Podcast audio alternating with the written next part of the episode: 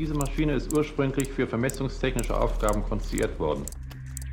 Es hat sich jedoch dann ergeben, dass sie auch auf den verschiedensten anderen Gebieten von Technik und Wissenschaft mit Erfolg eingesetzt werden kann.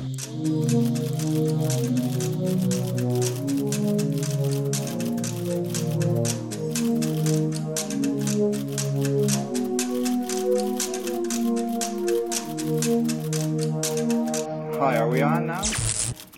Baref, Cyril. Hallo, Timeless. Heute fassen wir uns kurz, oder?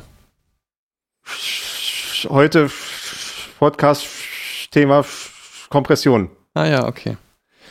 ähm, das ist die Folge, die, Episode 25 vom Schlüsseltechnologie Podcast.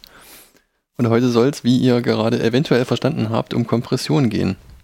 Datenkompression, also jetzt nicht, wir haben jetzt uns nicht eine hydraulische Presse angeschafft oder sowas, das machen andere Leute. äh, wir, wir sagen uns heute, uh, why send many byte when few byte do trick. Ja, genau. Ich sehe schon, das wird heute spaßig. ja, mal gucken. Wir, wir, müssen uns ja kurz halten, um dem Thema gerecht zu werden. okay. Ja, okay. So, jetzt habe ich mein komplettes Arsenal verfeuert. Äh, jetzt können wir ernsthaft werden. Gut. Ich bin dafür. Genau. Ich habe äh, hab gar nicht so viel Zeit. Es passt total gut. Ich muss ins Bett. das äh, passt aber nicht dazu, dass du jetzt gerade eine halbe Stunde Audio-Setup gemacht hast. Aber das ist eine andere Sache.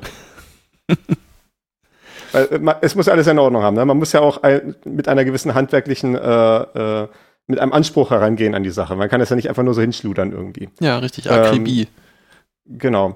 Und das ist halt hier auch der Fall, wenn wir unsere Daten irgendwie hinschreiben wollen. Wir können jetzt einfach irgendwie hinschludern und dann werden wir wahrscheinlich viel zu viel Platz verbrauchen und dann wird die ganze Platte sofort voll sein, wenn wir einfach unbedacht alles vollschreiben und äh, dann können wir das noch so oft Big Data nennen, dann äh, ist das trotzdem einfach nur ineffizient. Äh, also ist die Frage, können wir das Ganze irgendwie ein bisschen kompakter gestalten? Das ist dann dieses große Feld der Datenkompression. Das äh, ist ja so ein Thema, das kennen vielleicht auch äh, Menschen, die sich mit Sprache beschäftigen. Also ich glaube, so jeder Erstsemester Linguistikstudent hat irgendwann so diese Phase, wo er denkt, na, warum sagt man nicht einfach gleich heute Podcast-Thema Kompression? Anstatt halt immer so diese komischen äh, äh, Wörter dazwischen noch zu machen, die ja gar keinen tatsächlichen Inhalt haben im Satz. Ne? Also in unserer heutigen Folge unseres Podcasts ist das Thema die Daten, also das geht alles viel schneller, ne? Aber Sprache ist ja nun gestaltet mit einem gewissen Augenmerk auf Fehlerkorrektur. Und äh, jetzt, als ich das so äh, rekapituliert habe, bevor wir angefangen haben, ist mir auch aufgefallen, Fehlerkorrektur ist eigentlich so eine Sache, die könnten wir auch mal machen irgendwann. Das ist dann leider schon fast wieder das Gebiet, wo es sehr mathematisch wird, äh, wo ich dann auch im Studium teilweise äh, leicht glasige Augen bekommen habe. Okay. Das, das war ein bisschen problematisch, weil in unserem Studium war das damals äh, leider so organisiert, dass wir die, dass wir mit dem Thema mit dem Thema Fehlerkorrektur konfrontiert worden, bevor wir die mathematischen Grundlagen dafür hatten. Also im zweiten Semester gab es halt Informationen zum Kodierungstheorie, wo das mit vorkam. Und im dritten Semester kamen erst die äh, Galois-Felder in der Mathematik, die man dafür eigentlich wissen müsste. Und dann hat dann halt die äh, Professorin für Kodierungstheorie uns versucht, so eine ganz kurze Einführung in Galois-Felder zu geben. Und das ist dann ungefähr so gut gelaufen, ja, wie man es sich halt vorstellen kann. Aber das war halt leider, der Lehrplan war leider ein bisschen komisch. Ähm, naja, das, das ist eine andere Sache. Äh, ja, jedenfalls, Sprache ist halt äh, auch etwas, was mit diesem, mit diesem Ziel Fehlerkorrektur gestaltet ist. Also es äh, steckt nicht unbedingt die maximale Information drin, die man haben könnte. Man könnte sich sehr einfach irgendwelche extrem kompakten Sprachen ausdenken, die Informationen sehr viel prägnanter vermitteln, als das in unserer Sprache der Fall ist. Aber der Grund, dass es halt nicht so der Fall ist, ist eben, weil man zum Beispiel mal eine schlechte Leitung haben kann. Ne? Vielleicht irgendwie, ich stehe auf einem anderen Hügel und rufe dir etwas zu und bei dir kommt irgendwie nur so, wie jetzt gerade so simuliert, so heute, wenn, wenn man vielleicht auch durch einen Tunnel fährt oder sowas. Und trotzdem kriegt man es dann noch irgendwie hin, einigermaßen zu kommunizieren, weil halt die Sprache meistens irgendwie ermöglicht, dass da ein bisschen mehr extra an Daten reinkodiert ist, so drumherum, damit man so die grobe Struktur trotzdem noch verstehen kann, auch wenn nicht alles ankommt vielleicht so in diese Richtung äh, gehen auch solche QR-Codes, die man ja mittlerweile relativ häufig so im Stadtbilden so sehen kann, auf irgendwelchen Plakaten oder äh, zum Beispiel auf meinem neuen Notebook ist dann, wenn man da aufmacht, ist äh, auf den einzelnen Bauteilen so ein QR-Code drauf, da, wenn man den fotografiert, dann kommt man auf eine Seite, wo steht, wie man das Teil austauschen kann und wo man es nachbestellen kann. Oh, cool. Also die Batterie oder die Lautsprecher oder sowas. Ähm, und diese QR-Codes haben ja auch diese Eigenschaft, dass man irgendwie so den Finger auf die eine Seite raufhalten kann, so ein bisschen, oder da ist manchmal dann so ein Logo von dem äh, Hersteller in der Mitte, wo eigentlich Daten sein müssten. Also da fehlen dann halt ein paar Daten. Und es geht ja trotzdem noch. Und das ist äh, dadurch bedingt, dass diese QR-Codes mal gedacht waren dafür, äh, wenn man irgendwelche Waren hat, die durch zum Beispiel, man hat Pakete, die durch so ein, äh, durch so ein Verteilzentrum fahren, sollen dann irgendwie schnell gescannt werden im Vorbeifahren, soll irgendwie, egal wie das Ding orientiert ist, soll die Kamera so im Vorbeifahren noch diesen Code sehen. Und dann äh, weiß die äh, Verteilanlage, welches Paket das jetzt ist, also in dem Fall welches physikalische Paket, nicht irgendwie ein Internetpaket. Und äh, weiß dann halt, dass jetzt irgendwie die nächste Weiche so zu bedienen ist, dass das Paket im richtigen Postauto ankommt. Äh, das ist so diese Idee, äh, was diese QR-Codes machen sollen. Das QR heißt ja auch Quick Response, also dass man halt einmal, dass die Kamera einmal kurz raufguckt und weiß sofort, was Sache ist. Egal wie da jetzt halt genau orientiert ist. Ähm, und da ist halt auch dieses Fehlerkorrekturverhalten besonders wichtig, weil da kann es ja sein, irgendwie, da ist da mal ein bisschen abgerubbelt von dem äh, Etikett irgendwo, weil es mal angestoßen ist, oder vielleicht ist da, äh, ist es irgendwo angeeckt und ein bisschen eingeknickt und dann kann man das vielleicht nicht mehr so ganz lesen. Aber wenn man noch genug von dem QR-Code lesen kann, vielleicht so irgendwie äh, 80 Prozent oder so, dann reicht das schon, um alle Daten rauszuholen, die da drinnen drinnen stecken, weil eben so ein bisschen Information extra ist. Okay. Ja. Also das ist so die Motivation, warum Datenkompression überhaupt nur möglich ist. Denn ja, wir haben es ja auch relativ oft mit sowas wie Sprache zu tun, wo man es halt relativ einfach äh, solche redundanten Informationen rausholen kann, wenn es jetzt darum geht, tatsächlich die Nachricht so kompakt wie möglich zu machen. Die theoretische Grundlage dafür ist das, was zu dieser Einheit Bit führt. Das kennt man ja, äh, ja in allen möglichen Varianten und Formen. Das haben wir in unserer äh, Folge 1 in der zweiten Folge schon dargestellt, wo es um Zahlensysteme ging, haben wir ja auch äh, so eine kleine Seitenkolumne gehabt über Bits und Bytes und äh, Kilo, Mega, Giga und so weiter. Und das Bit selber haben wir ja, glaube ich, damals einfach nur vorgestellt, als das ist entweder 0 oder 1. Aber eigentlich ist das Bit eine Basiseinheit für eine Größe namens Informationsgehalt. Also eine Messgröße, ne? Man weiß halt so, die, das Volt ist die Einheit für die Spannung und der Meter ist die Einheit für die Länge oder die Distanz, die Entfernung. Und das Bit ist halt die Basiseinheit für den Informationsgehalt. Das äh, könnte sogar so, man könnte sogar sehen, dass das so einen Stand hat wie halt das Meter oder die Sekunde als so eine richtige Basiseinheit, denn das ist nicht durch irgendwas anderes definiert. So wie man ja sagen kann, ein äh, Watt kann man zum Beispiel erhalten mit Volt mal Ampere oder mit äh, Joule äh, mal Sekunde oder äh, pro Sekunde oder sowas. Sondern ein Bit ist tatsächlich eine Einheit, die ja, wo, ne, wo es eine Definition von gibt, die man hinschreiben kann. Umgekehrt, ich glaube, ein Joule ist eine Wattsekunde. Ja, gut, so rum kann man es auch sehen. Aber äh, äh, an und für sich ist es andersrum. Also ich meine, um, um ganz genau zu sein, ein, ein, Joule ist Kilogramm mal Quadratmeter pro Quadratsekunde, wenn ich es jetzt nicht komplett durcheinander haue, aber mhm, das, das tut jetzt auch nicht zur Sache in der exakten äh, Weise. Äh, genau, das Bit ist durch nichts anderes definiert. Das Bit ist halt einfach ein Bit beziehungsweise es gibt dann halt so eine Definition. Man kennt das ja vielleicht so bei der Sekunde ist die Definition, man hat so ein äh, bestimmtes Cäsiumatom, äh, so eine bestimmte Art von Cäsiumatom und das macht Hyperfeinschwingungen, also Übergänge zwischen Hyperfeinzuständen und dann kann man halt drauf gucken, äh, wenn man scharf hinguckt und zählt dann etwa 9 Milliarden von den Dingern ab, da, die Zahl steht halt irgendwo ganz genau. Äh, ganz genau konzentrieren. Zum ja, genau, ne, da, da, brauchst du eventuell ein Metronom, zum, äh, äh, um dem Wissen zu helfen. Wenn du die gezählt hast, dann ist eine Sekunde vergangen. Und das ist ja halt auch, was Atomuhren sind. Das hat jetzt nichts irgendwie mit Atomkraft oder so zu tun. Das ist halt einfach, da ist so ein Cäsiumatom äh, und halt, ja, das, das, äh, ich habe mich jetzt damit noch nicht im Detail befasst, wie das genau funktioniert, aber das, äh, da guckt eine Apparatur der ganzen Sache beim Wackeln zu. Ja, das, ist, das ist die ganz exakte physikalische Beschreibung dessen, was da vor sich geht. Sehr sprechendes Bild auf jeden Fall, ja. Genau. Und, und wenn es halt hinreichend oft gewackelt hat, dann ist halt äh, eine Sekunde vergangen. Und so ist halt die Sekunde durch nichts anderes definiert. Ich kann jetzt eine Sekunde nicht definieren als irgendwie eine bestimmte Potenz von Metern mal eine bestimmte Potenz von Kilogramm oder sowas, sondern eine Sekunde ist halt einfach eine Sekunde, gemäß dieser Definition. So ist das auch mit dem Bit. Das Bit ist definiert als der Informationsgehalt, der in der Auswahl aus zwei gleich wahrscheinlichen Möglichkeiten steckt klassische Fall ist ja sowas wie halt irgendwie eine äh, ideale Münze. und ich sage jetzt gleich ideal, wir werden sehen, warum gleich. Also die ideale Münze, die man halt wirft und dann zeigt sie halt Kopf oder Zahl. Und das ist halt mit jedem Wurf kriege ich ein Bit an Informationen raus. Ne? Ist es jetzt diese Möglichkeit Kopf oder ist es die Möglichkeit Zahl? Die sind beide gleich wahrscheinlich, da es eine ideale Münze ist. Und damit kriegen wir jedes Mal ein Bit an Informationen raus. Und wenn ich das jetzt quasi aufschreiben wollte, also wenn ich jetzt irgendwie Buch führen wollte, äh, ich, sitze irgendwie da, äh, acht Stunden pro Tag, aus irgendwelchen Gründen bezahlt mich nur jemand dafür, dass ich diese Münze werfe und das aufschreibe. Vielleicht muss ich irgendwie Zufallszahlen generieren und das ist vielleicht eine gute Zufallsdatenquelle. Dann bräuchte ich halt für jede von diesen Münzwürfen ein Bit.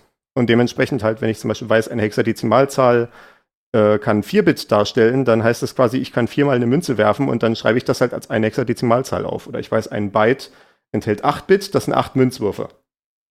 256 Möglichkeiten insgesamt dann. Mhm, ja. Äh, Das ist, das ist halt so die äh, einfachste Form. Und was dann daraus folgt, wenn man das Ganze so formuliert, ist auch, dass es nicht nur ganze Bit geben kann, sondern auch ja äh, Bruchteile von Bits.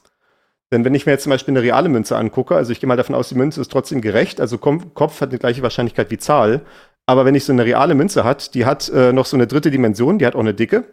Und das kann ja durchaus passieren, wenn ich die werfe und äh, die Sterne alle richtig stehen. Äh, es ist Vollmond äh, an einem Dienstag, wir fahren mit Rückenwind bergab, kann es ja auch eintreten, dass die Münze auf der Kante stehen bleibt. Das ist eine Sache, die Münzen ab und zu machen können. Ja. Und das heißt, wenn ich die Münze werfe, kriege ich nicht mehr nur ein Bit Information raus. Ich kriege nicht nur die Information, äh, wenn zum Beispiel Kopf fällt, dann steckt ja da auch normalerweise die Information drin, nicht Zahl, ne, sondern äh, also quasi kann ich sagen, ist es Zahl oder nicht Zahl, sondern jetzt weiß ich jemand halt auch, wenn Kopf gefallen ist, ist es auch nicht Kante. Und wenn Kante Hm. fällt, weiß ich, dass es nicht Kopf und nicht Zahl. Und ja. nun könnte man naiverweise sagen, ja, das ist halt das gleiche wie drei Optionen. Äh, Da müsste man sich halt überlegen, was jetzt irgendwie der Informationsgehalt von drei gleich, von drei Möglichkeiten ist. Aber es ist ja nun mal so, dass die dritte Option, diese Kante, ja deutlich weniger wahrscheinlich ist. Und ich habe das hier mal gerechnet. Hm. Für dieses Beispiel sagen wir, Kopf und Zahl haben jeweils 49,5% Wahrscheinlichkeit und Kante hat 1%. Das ist wahrscheinlich maßlos überschätzt, aber sei es drum. Ja, wahrscheinlich. Mhm. Ähm, dann kommen wir darauf, dass wir aus jedem Wurf einen Informationsgehalt von 1,07 Bit bekommen. Weil du das eine Prozent immer quasi oder mit einer Weil halt- 99-prozentigen weil halt- Wahrscheinlichkeit oder die, die einen, den einen Zustand mit einer 99-prozentigen Wahrscheinlichkeit einfach äh, weglässt sozusagen. Also ganz anschaulich gesagt, es muss mehr als ein Bit sein, denn ich kann es ja nicht mit einem Bit aufschreiben. Ne? Wenn du jetzt quasi nur die Möglichkeit hättest, nachdem die Münze geworfen wurde, 0 oder 1 Ah. zu schreiben, Ja. wie sollst du aufschreiben, dass die Kante gekommen ist? Okay, ja. Ja, Also da ist mehr Informationsgehalt drin, als du mit diesem einen Bit ausdrücken kannst. Und du könntest jetzt halt sagen, ja gut, dann schreibe ich halt einfach zwei Bit auf. Ne? Dann schreibe ich meinetwegen 00 für die Kopf, 01 für Zahl und 10 für Kante. Und dann sieht man ja schon, da steckt wieder zu viel Information drin. Weil erstens mal, ich kann auch 11 aufschreiben, das habe ich gar nicht definiert, was das sein soll. Das kann gar nicht eintreten. Das ist also äh, komplett überflüssig. Und halt auch, wie gesagt, diese Kante ist ja deutlich weniger wahrscheinlich. Die wird seltener auftreten. Also es ist auch nicht so, dass es halt diese drei Optionen gleichermaßen sein können. Ja. Was natürlich jetzt, also das fällt mir jetzt gerade so auf, du lässt natürlich jetzt den Untergrund als Variable komplett weg. Ne, wenn der Untergrund jetzt irgendwie sehr weich ist oder sehr klebrig ist oder eine aufgeraffte Stoffbahn oder sowas, dann verändert sich das natürlich total, ne?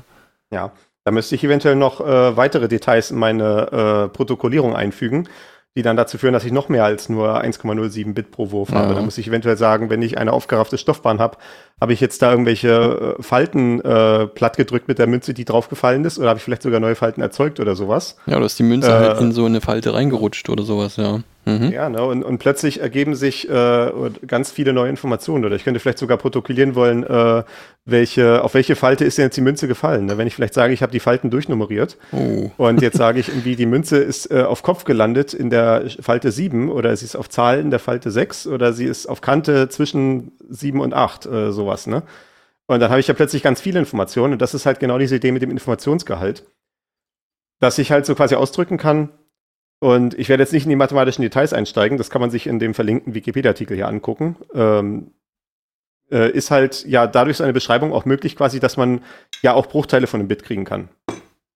Also Okay. wie gesagt, unsere reale Münze auf einem äh, normalen Holztisch, wo jetzt keine besonderen Ereignisse passieren, wenn die da landet, kann halt auf der Kante landen und das ist dann halt eben das, äh, der Grund, warum es mehr als ein Bit ist pro Wurf. Der umgekehrte Fall kann natürlich auch eintreten, wenn ich eine gezinkte Münze habe. Und ich nehme jetzt mal das Kantenbeispiel weg. Also wir haben jetzt wieder die ideelle Münze, die irgendwie nur so eine zweidimensionale Scheibe ist, die also nur Kopf oder Zahl zeigen kann. Aber irgendwie hat es jemand geschafft, an dieser zweidimensionalen äh, Münze mit äh, unendlich geringer Dicke irgendwie eine Zinkung anzubringen. Vielleicht hat auch einfach nur jemand die Kanten schön spitz gefeilt. Genau, vielleicht sind die, vielleicht sind die äh, so konkav oder so gefeilt, dass wenn die Münze auf der Seite landet, sie immer zu einer Seite rollt. Genau. Äh, und das, obwohl, obwohl die Dicke der Münze null ist. Aber gut, äh, das ist ein Okay. Ich meine, wenn man, wenn man so drüber nachdenkt, ne, ich kann ja, ich kann ja auch eine tatsächlich existierende Münze, wenn ich jetzt drüber nachdenke, kann ich ja genauso feilen, ne, dass ich halt sage, ich habe eine Münze und ich feile die halt so ab, dass halt die Kanten nicht rechteckig genau. äh, zueinander sind, sondern die sind halt so, äh, dass sie zu einer bestimmten Seite abgerundet sind. Ne? Und dann, ist, dann haben wir sogar eine reale halt. Münze. Genau. Mhm. Ja, genau. Ne? Und dann haben wir eine reale Münze, die gezinkt ist und halt, ja gut, das ist wahrscheinlich nicht so ein dramatischer Effekt, aber äh, ja, ich habe hier in dem Rechenbeispiel, was ich gemacht habe, habe ich es ein bisschen äh, dramatischer gemacht, damit man den Effekt sehen kann. Äh, unsere Münze zeigt in neun von zehn Fällen Zahl und nur in einem von zehn Fällen Kopf. Äh, das ist natürlich ein etwas dramatischerer Effekt, als man durch einfaches Abschleifen von irgendwelchen Seiten äh, erreichen könnte. Vielleicht habe ich irgendwie so einen Roboter, der die Münzen so exakt wirft, dass sie auf derselben Seite landen können. Außer wenn schon äh, Windstärke 10 ist. Okay. Äh, ja. Vielleicht, vielleicht habe ich ja sowas. Äh, das, das ist ja tatsächlich eine Sache, die äh, Physiker so in der Freizeit bauen, wenn sie irgendwie nichts, äh, wenn sie, wenn sie genug haben von der Arbeit und ein bisschen äh, Spaß haben wollen. Und bei dieser hypothetischen Münze mit 10% Kopf und 90% Zahl komme ich darauf, dass ein Wurf nur 0,469 Bit ergibt. Also es ist so überwältigend wahrscheinlich, dass ich, äh, dass mit jedem Wurf Zahl kommt, äh, dass ich ja schon quasi fast sagen könnte, also ich kann mir eigentlich sparen aufzuschreiben, wenn es Zahl ist. Und ich muss mir nur irgendwie überlegen, ne, ich könnte zum Beispiel sagen, einfach, ich schreibe quasi auf, äh, äh, ich schreibe nur auf, es war jetzt fünfmal Zahl und dann ist jetzt wieder einmal Kopf. Ne? Und dann könnte ich so auf die Art und Weise versuchen, das Ganze schon zu komprimieren. Da kommt man schon so in diese naiven Kompressionsmethoden rein, die wir dann gleich noch besprechen werden. Ja, oder ich, okay, aber der Informationsgehalt ist anders, wenn ich einfach nur hinschreibe, aus so und so viel Würfen habe ich so und so oft Kopf dann ist der Informationsgehalt der Reihenfolge ja verloren gegangen, ne? Ja, genau. Aber ich meine, okay. das, das meine ich ja jetzt nicht. Ne? Ich meine, äh, äh, man könnte es ja trotzdem mal quasi aufschreiben, aber anstatt, anstatt halt sowas zu schreiben wie 0, 0, 0, 0, 1, 0, 0, 0, 1, 0, 0, 0, 0, 0, 0, 1 oder so, ne? Ja. Könnte ich ja dann halt sagen, ich schreibe irgendwie nur die Anzahl von Nullen auf die aufeinanderfolgen oder sowas. Mhm. Und dann wäre das Ganze schon mal deutlich kompakter. Und das ist dann auch, was wir dann bei den naiven Kompressionsmethoden gleich noch sehen werden. Okay. Äh, ja. Also da hat ein Wurf weniger als ein Bit wahrscheinlich, äh, äh, Quatsch, nicht Wahrscheinlichkeit, Informationsgehalt. Eben weil es so eine Ungleichverteilung ist. Okay. Mhm. Und wir sehen also, äh, ja, wenn der Informationsgehalt niedrig ist, dann ist das ein Zeichen dafür, dass wir die Sache eventuell noch komprimieren können. Also, dass wir zum Beispiel sagen können, wenn wir das Beispiel mit der realen Münze von vorhin hatten, wenn ich jetzt halt irgendwie die Kante dadurch kennzeichne, dass ich irgendwie zwei Bits aufschreibe, dann werde ich halt dann irgendwie eine Form haben, die mehr Bits verbraucht an Platz, als sie tatsächlich an Informationen enthält. Also werde ich dann irgendwie ein, äh, eine Art von Komprimierung vornehmen können, um dann dem um dann dem minimalen Informationsgehalt möglichst nahe zu kommen. Und das ist dann so das Maß, woran sich Datenkompression messen kann, dass man, dass man möglichst gut versucht, quasi das äh, alles Überschüssige rauszuquetschen. Also quasi wie so, wie halt, ich habe irgendwie so einen Schwamm. Mein, mein Datenformat ist vielleicht irgendwie so ein Schwamm und der ist, äh, der Schwamm selber ist irgendwie die Information, die ich haben will. Und das hat sich aber so ein bisschen Wasser vollgesogen, weil ich den da halt irgendwie vielleicht da hatte. Und jetzt versuche ich ihn halt so gut wie möglich auszubringen mit meiner, in dem Fall physikalischen Kompression. Und wie gut ich das dann halt schaffe, ist dann der, das Qualitätsmaß für meinen Kompressionsalgorithmus. Oder zumindest eines äh, von den Qualitätsmerkmalen. Das äh, anderes wäre ja zum Beispiel Geschwindigkeit. Ja. Dass man Daten ko gut komprimieren kann, ist häufiger als man denkt. Das Beispiel vom Anfang zeigt es ja schon. Wir haben eben äh, sowas wie Sprache in so einem wenn ich jetzt Text hinschreibe, dann verwende ich ja für gewöhnlich so 8 Bit äh, pro Zeichen. Das haben wir ja besprochen in der Textdarstellungsfolge oder Textkodierungsfolge, Folge Nummer 13, äh, dass wir ja meistens diese Codes mit 8 Bit zumindest haben, also so wie ASCII zum Beispiel, damit wir genug Zeichenvorrat haben, um sowas wie Großbuchstaben, Kleinbuchstaben, Ziffern, Sonderzeichen, Leerzeichen und dergleichen darzustellen. Äh, mindestens mal 7-Bit. Das waren also die allerersten Sachen. Also ASCII war ja eigentlich ein 7-Bit-Code und dann äh, die 8-Bit hat man dann am Anfang vor allem genutzt für sowas wie Umlautzeichen. Wenn man aber tatsächlich guckt, wie viel Informationsgehalt drin ist, und das kann man ja schon so ein bisschen dadurch annähern, dass man sich halt die heute verfügbaren, äh, möglichst starken Kompressionsalgorithmen nimmt und dann nimmt man sowas wie einen Wikipedia-Artikel und komprimiert den mal, dann stellt man fest, dass die, der tatsächliche Informationsgehalt eher so 2 bis 3 Bit pro Zeichen ist. Und das kann man ja auch wieder genau daran sehen, so wie wir das mit dem Münzwurf halt hatten. Quasi, wir haben Informationsgehalt in dem Moment, wo wir verschiedene Möglichkeiten haben, die auch einigermaßen gleich verteilt sind. Also wenn ich irgendwie eine Wahrscheinlichkeit habe, die überwältigend groß ist und die anderen sind dagegen total klein, dann ist halt der Informationsgehalt nicht sehr groß, äh, der in dem Zeichen drin steckt. Und das kann man sich ja bei Text vorstellen, wenn ich jetzt hier zum Beispiel das Wort physikalisch nehme und du stellst dir vor, du liest jetzt diesen Text und hast zum Beispiel schon die Zeichen P, H, Y, S, I gesehen, also Physi. was wird dann wohl als nächster Buchstabe kommen? Da wird mit allerhöchster Wahrscheinlichkeit K oder O kommen, also entweder Physik oder Physio. Und das heißt, man hat so ungefähr ein Bit. Vielleicht ein bisschen mehr, weil es könnten tatsächlich auch noch andere Wörter sein. Vielleicht ist das irgend so ein griechisches Fremdwort, was mir jetzt gar nicht bekannt ist, was dann irgendwie da kommt. Aber äh, ja, so ungefähr würde ich da zwei Optionen erwarten. Und kommt natürlich auch äh, ein bisschen auf die, auf die Häufigkeit der Wörter an, ne? wie die Häufigkeit der, der Wörter verteilt ja. ist. Ja.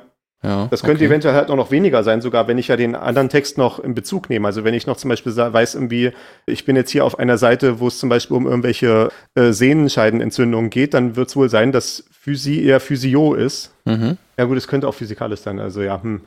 Aber, oder wenn ich jetzt zum Beispiel weiß, ich bin in der Teilchenphysik, dann äh, oder sowas, oder ich habe irgendwie gerade hier eine Besprechung von irgendwelchen äh, Neutronensternen oder sowas, dann wird wahrscheinlich das Wort physiologisch nicht so oft vorkommen so dass der Informationsgehalt vielleicht noch geringer ist als das, ne? wenn ich quasi äh, weiß, wie clever ich rangehen kann an die Sache.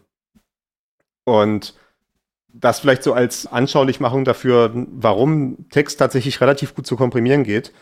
Eben weil man halt ja diesen doch eher überschaubaren Informationsgehalt in jedem einzelnen Zeichen hat. Und genau aus dem Grund, was wir am Anfang gesprochen hatten, damit man eben, wenn vielleicht das eine Zeichen fehlt und dann nur die Zeichen danach kommen, also wenn jetzt, wenn ich jetzt vielleicht sage physikalisch, Gott, das kann ich gar nicht physikalisch, dann kannst du trotzdem noch sehen, dadurch, dass es damit alisch weiterging, kann es wohl auch nicht physio sein, weil physioalisch, was ist denn das? Ne? Das ergibt ja keinen Sinn. Das klingt wohl nach physikalisch. Okay, ja. Also wir sehen, äh, wie beim QR-Code, wenn da irgendwie so ein bisschen was verdeckt ist, können wir aus, aus dem Rest meistens noch rekonstruieren, außer wenn es dann halt irgendwie zu viel ist. Ne? oh, kleine Anekdote, ne? ich musste da gerade dran denken. Da haben zwei Restauratorinnen versucht, eine Schrift auf einem Blechgemälde zu rekonstruieren, was da wohl gestanden habe. Und die haben irgendwie, es war klar, dass auf der Schrifttafel irgendwie stehen musste, wie derjenige, die Schrifttafel war eine Grabinschrift, wie derjenige zu Tode gekommen ist, unter welchen Umständen und so. Und die haben das irgendwie nicht hingekriegt, die haben irgendwie im Felde und alles mögliche, es war extrem schwierig, bis sie dann irgendwo anders eine ähnliche Schrifttafel gesehen haben wo dann stand, im Bette entschlafen. Und dann haben sie nochmal auf ihre Schrifttafel drauf geguckt und haben gesagt, ja, das heißt's. Ja. Das war so großartig. Die haben sich irgendwie ein Vierteljahr damit abgemüht und wussten überhaupt nicht wie. Und wo sie es dann einmal gelesen hatten, war klar, okay, nee, das heißt's. ja, genau. Äh, es gibt auch teilweise Kompressionsalgorithmen, die für bestimmte, Proze für bestimmte Sachen optimiert sind. Äh, zum Beispiel, also bei Google gibt es so ein Team, das sind so ein paar Schweizer Kompressionstheoretiker, die äh, entwickeln dann immer Kompressionsalgorithmen, die benannt sind nach Schweizer Gebäck. Also da gibt es äh, Zopfli und es gibt Brotli. Hm. Und so heißen die wirklich. ähm, ich weiß nicht, welcher von beiden es ist, aber einer von beiden ist dafür entwickelt, dass er besonders gut Webseiten komprimieren kann. Und da steht einfach in der Definition von dem Algorithmus selber, die folgenden Wörter setzen wir einfach als bekannt voraus, also alle möglichen Versatzstücke, die in irgendwelchen Webseiten in so HTML-Dokumenten auftreten können. Und damit wird schon gleich das Programm initialisiert, sodass halt, wenn man das das erste Mal sieht, wenn man so einen Text komprimiert, muss man gar nicht erst hinschreiben, dieses Wort kennen wir jetzt fürs Folgende, sondern das ist einfach schon implizit bekannt. Also so kann man auch Kompressionsalgorithmen auf eine äh, bestimmte Anwendungsdomäne spezialisieren. Und ich meine, das haben wir dann, werden wir gleich noch sehen an die ganzen Beispielen, die sich um Audio und Video und so weiter drehen. Ja, ich bin mir nicht sicher, aber würde denn sowas wie zum Beispiel das Kaufmanns und da reinzählen? Ja, Abkürzungen denke ich mal, ja, durchaus. Okay, ja. Ja, das, äh, also ich, ich, ich hatte auch kurz überlegt bei der Einführung, du, das ist der Schlüsseltechnologie-Podcast, ob ich sage, äh, oder kurz STP. Ja. Das wäre ja quasi auch eine Möglichkeit, ne? wenn, wenn ich zu dir äh, jetzt irgendwie äh, in unserem normalen Gesprächen, wenn ich sage, apropos bezüglich STP24, dann weißt du halt auch, worum es geht. Da muss ich nicht erst sagen, Folge 24 vom Schlüsseltechnologie-Podcast, da ist halt einfach der Kontext, der schon zwischen uns existiert, stark genug, dass du ja. das äh, verstehen wirst. Ja, genau, okay. Also so kann man ja Informationen ja auch aus der, aus der Weltkenntnis ziehen. Das ist ja auch äh, so eine Sache, warum überlegt wird, ob für Kompressionsalgorithmen auch sowas wie künstliche Intelligenz oder maschinelles Lernen sinnvoll ist. Weil wenn ich zum Beispiel die Wikipedia komprimieren will, dann nützt es natürlich, wenn ich irgendwie meinem, meinem künstlichen Maschinenhirn irgendwie antrainieren kann, dass es halt versteht, worum es da geht in den Artikeln. Ne? Wie ich eben schon gesagt hatte, wenn ich jetzt irgendwie, wenn ich jetzt dieses Wort lese, was mit Physi anfängt und ich bin im Artikel über Neutronensterne, dann weiß ich, das wird wahrscheinlich physikalisch sein dann und nicht physiologisch, dann kann ich da eventuell sogar noch besser komprimieren, wenn ich halt diese Informationen ja aus der, aus der Domäne selber verwenden kann dafür. Okay, ja. Aber gut, ich habe hier noch als Notiz, äh, bevor wir die theoretischen Grundlagen verlassen, dass es einen Zusammenhang gibt, und das war jetzt der Grund, warum ich die ganze Zeit dieses Wort physikalisch vor mir habe, äh, dass es einen Zusammenhang gibt zwischen den Bits und äh, dem Informationsgehalt und der physikalischen Entropie. Diese Definition, die heute für den Informationsgehalt verwendet wird, also auch die Formel dafür, die kommt eigentlich aus der Thermodynamik. Denn da war so diese Idee zu sagen, wie können wir dieses, wie können wir diese äh, Eigenschaft von Temperatur oder halt, wie es dann halt heißt, Entropie äh, in dem Zusammenhang, wie kann man das irgendwie formalisieren? Und die Idee an der Stelle ist, dass man ja quasi sagt, ich, wenn ich so ein äh, thermodynamisches System habe, da wackeln die Atome alle so vor sich hin oder fliegen durcheinander, wenn es ein Gas ist oder eine Flüssigkeit. Und wenn ich jetzt äh, weggucke für eine Zeit und dann gucke ich wieder hin, und ich bin jetzt irgendwie hinreichend ausgerüstet, dass ich irgendwie die einzelnen Atome sehen kann, dem wo ich wieder hingucke, jetzt irgendwie sehen kann, wo die jetzt sind. Vielleicht habe ich irgendwie äh, eine, Mikroskopkamera oder was nicht alles, ne? so ein Elektronenmikroskop und kann irgendwie sehen, wo, die, wo diese Partikel tatsächlich sind. Dann kriege ich ja in dem Moment, wo ich gucke, einen Informationsgehalt. Und quasi ein System, was halt hohe Entropie hat, ist einfach eins, wo ich, wenn ich weggucke eine Zeit lang und dann wieder hingucke, den höheren Informationsgehalt kriege, als wenn das ein System mit niedrigerer Entropie ist. Also zum Beispiel ein System mit geringer Entropie könnte sein, wenn ich jetzt mal das Beispiel Wasser nehme, ne, ich habe irgendwie einen Eisblock. Und sowas ist relativ einfach vorherzusagen. Also ja, wenn das ist halt so ein festes Kristallgitter und da wackeln die Atome halt so vor sich hin. Also es ist jetzt nicht äh, so, dass ich exakt weiß, wo sie sein werden. Aber wenn ich irgendwie weggucke und dann gucke ich wieder hin, dann weiß ich, diese Atome werden noch ungefähr so an derselben Stelle sein, wo ich sie das letzte Mal auch schon gesehen habe. Äh, es ist halt nur noch die Frage, wie sie jetzt gerade konkret wackeln.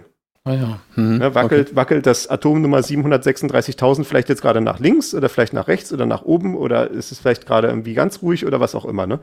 Aber ich weiß trotzdem so ungefähr, in welcher Region ich dieses Atom vorfinden werde.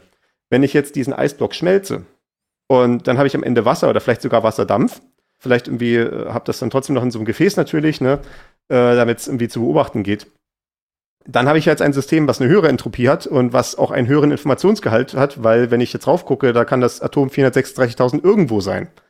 Ne, das kann ja beliebig durch die Kante fliegen. Wenn das ein Gas zum Beispiel ist, ja, stimmt. Okay. Wenn das zum Beispiel ein ja. Gas ist, ne? oder auch selbst wenn es eine Flüssigkeit ist, da kann sich halt auch alles durcheinander bewegen. Das geht zwar nicht ganz so schnell, aber immerhin. Ähm, die, die stößen, stoßen ein bisschen öfter ineinander, aber ansonsten äh, können die sich ja relativ frei bewegen. Ja. Und vielleicht, wenn ich es dann noch weiter hitze und es wird dann immer ein Plasma draus, dann ist das, dann ist das im Zweifelsfall das Sauerstoffatom nicht mehr an seine Wasserstoff-Buddies äh, gebunden, sondern die können auch noch beliebig durch die Gegend fliegen. Das ja. ist ja noch viel schlimmer, ne? Okay. Äh, mhm. Das ist ja da, das reine Chaos, ne? Und äh, und, und äh, total unordentlich und dementsprechend äh, ist man auch ständig davon überrascht, wo schon wieder alles ist, man hinguckt. Also da haben die Beobachtungen einen hohen Informationsgehalt wenn das System eine hohe Entropie hat. Und das ist halt tatsächlich dann, wenn man das dann auf einer molekulardynamischen Ebene äh, hinschreibt, kommt man genau zu der Formel, die auch für den informationstheoretischen Informationsgehalt verwendet wird, also dafür, was dann das Bit ist. Tatsächlich, wenn man das schon mal gehört hat, den Begriff die Boltzmann-Konstante, ist im Prinzip einfach die Information, wie viel Entropie entspricht einem Bit. Das ist genau die Boltzmann-Konstante. Das ist eine mhm. mikroskopisch geringe Menge an Entropie, ne? irgendwie so mit 20 Nachkommastellen irgendwie hinterm äh, Komma, bevor irgendwann mal eine Zahl kommt, äh, mit, mit so und so vielen Nullen hinter dem Komma. Und okay, dann geht das ja. mit dem tatsächlichen Wert los. Aber das ist im Prinzip genau das, was es ist. Okay, ja. Also daraus ergibt sich dann auch so eine gewisse Untergrenze dafür, wie effizient Computer sein können. Da sind wir noch meilenweit entfernt davon. Also das soll jetzt hier nicht äh, ein Problem sein, was uns in Kürze betreffen wird, aber es gibt eine theoretische Untergrenze dafür, wenn man mit einem Computer Berechnungen ausführt, wie, wie äh, energieeffizient er dann sein kann weil ja in dem Moment, wo ich was berechne, fällt quasi die äh, Information hinten raus, die ich quasi verloren habe. Also wenn ich jetzt zum Beispiel sage, ich habe äh, eine Addition, wo ich 16-Bit-Zahlen nehme, also ich habe zweimal 16-Bit, das reingeht und es kommt aber nur einmal 16-Bit raus oder äh, 17-Bit, um genau zu sein. Das heißt also 15 Bit sind Abfall in Form von Abwärme. Und entsprechend der Boltzmann-Konstante gibt es damit eine untere Grenze dafür, wie viel Abwärme dann rauskommen wird oder wie viel Entropie rauskommen wird aus der ganzen Sache. Ich glaube, jetzt fängt es an, dass das, es schwierig wird zu ja, folgen. Ich, ja. Ich, ich, sehe, ich verliere dich, deswegen machen wir jetzt mal diese Seitenspalte wieder zu. Das ist äh, die physikalische äh, Einschlag, den, den ich hier ab und zu reinbringe. Ja, also ich, ich kann dem schon noch folgen, aber ich äh, sehe jetzt gerade nicht mehr, wo das hinführt. Okay. Mhm. Das, das äh, ist jetzt die, äh, ja, das, das ist eine Seitentangente, die ich faszinierend finde und die ich deswegen äh, nicht beiseite lassen wollte. Mhm. Kommen wir zurück auf den Pfad der Kompression wollte sagen, Pfad der Erleuchtung, aber nee, nee, wir, wir nehmen die Abkürzung. Äh, der komprimierte Pfad der Erleuchtung. Wir haben jetzt so ein paar Beispiele aufgeschrieben, wie man sich Kompressionsmethoden so ein bisschen anschaulich machen kann, denn wenn wir dann einsteigen in das, was heute Stand der Technik ist, also sowas wie, was man als GZIP oder als XZ oder LZMA kennt und so, also die Kompressionsalgorithmen, die tatsächlich Anwendung finden, oder auch dieses Brotli und Zopfli, was ich schon erwähnt hatte, die sind ja doch extrem technisch. Da wird dann halt mit äh, konkreten algorithmischen Konstruktionen gearbeitet, die hier zu erörtern weit übers Ziel hinausschießt. Aber um so ein bisschen ein Gefühl dafür zu kriegen, was man halt machen kann und das so ein bisschen in Bezug zu setzen, dieser Informationsgehalt-Geschichte, äh, habe ich hier so ein paar Beispiele äh, gesammelt. Ja, ja, äh, tatsächlich, das sind alles so Sachen, glaube ich, die wir schon angesprochen haben, so ein bisschen. Also hier zum Beispiel Nutzung von Allgemeinwissen war jetzt diese Sache, die wir schon gesagt hatten, wie zum Beispiel, wenn ich in dem Neutronensternartikel bin und da kommt halt das Wort Physi irgendwas vor, dann weiß ich halt, es wird wahrscheinlich physikalisch sein, weil ich in diesem Kontext schon drin bin und kann halt dieses Allgemeinwissen nutzen. Ich hatte hier auch, wir hatten dieses Beispiel in der Vorbereitung, da hatten wir über Exponentialfunktionen geredet und in, wenn wir im Kontext von Exponentialfunktionen sind und ich sage einfach das, das Wort Schachbrett, dann haben wir sofort diese bestimmte Assoziation vor uns mit dem äh, indischen Gelehrten, der den König dazu bekommen hat, ihm auf einem Schachbrett für das erste Feld einen Korn zu geben und dann für jedes nachfolgende Feld äh, doppelt so viele Körner, was dann halt eine äh, derart kolossale Menge von äh, Reis ergibt am Ende durch die äh, Wachstumseigenschaften von Exponentialfunktionen, dass irgendwie das komplette Königreich Indien irgendwie mehrere Jahre oder so äh, nur Reis produzieren müsste, um das überhaupt zu schaffen. Mhm, ja. Und in dem Fall reicht es halt, diese eine, dieses eine einzige Wort zu sagen, wenn wir gerade darüber reden und du weißt sofort, was gemeint ist. Sofern halt auch die Geschichte kennst. Genau, ja. Es gibt ja auch diese legendäre Star Trek-Folge von äh, Star Trek The Next Generation, wo sie so ein Volk finden, was nur in Metaphern redet. Okay. Ich weiß nicht, ob du die kennst. Nee, ich bin nicht so ein Trekkie. Also sie, sie finden halt dann wie, sie finden halt da so eine neue Zivilisation, machen da so den Erstkontakt und dann äh, quasi die haben ja auch so einen Universalübersetzer, ne, damit halt die Story schneller vorangehen kann. Und quasi haben dann halt so den ersten Kontakt mit dem Anführer der Aliens. Und die Aliens sagt irgendwie so, ich weiß nicht genau, wie die Phrase ist, aber so quasi äh, Alice und Bob in England. Und die so, Alice und Bob in England, was soll denn das? Alice und Bob in England, was ist mit Alice? Wer ist Alice? Wer ist Bob? Und so weiter. Und der, der Anführer von den äh, Aliens hat nur so, Alice und Bob in England.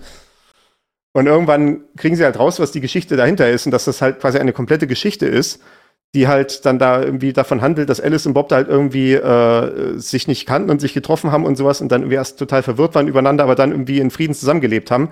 Und das war halt, was diese Aliens ausdrücken wollten, so nach dem Motto, wir können in Frieden zusammenleben und so, ne? Und das haben sie aber halt nicht verstanden, weil äh, ihnen halt dieses äh, Vorwissen gefehlt hat die ganze Zeit. Ja, okay. Mhm. Gibt, es gibt eine Reihe von, von so Beispielen. Es gibt ja, also diese, dieses alte Ding mit dem Witzeclub, wo es irgendwie so ein, ja so ein, so ein äh, Standardwerk an Witzen gibt. Die sind alle durchnummeriert und dann trifft man sich abends und sagt nur 62 und alle. Gut, Mann. Das, das passt so ungefähr zu der zweiten Sache, die ich hier habe, die Wörterbuchmethode. Das hatte ich ja auch eben schon angesprochen, dem Kontext von diesem schweizerisch benannten äh, Algorithmus. Ich weiß jetzt, wie gesagt, nicht, ob es Softly oder Brotli ist, derjenige, den ich da meinte.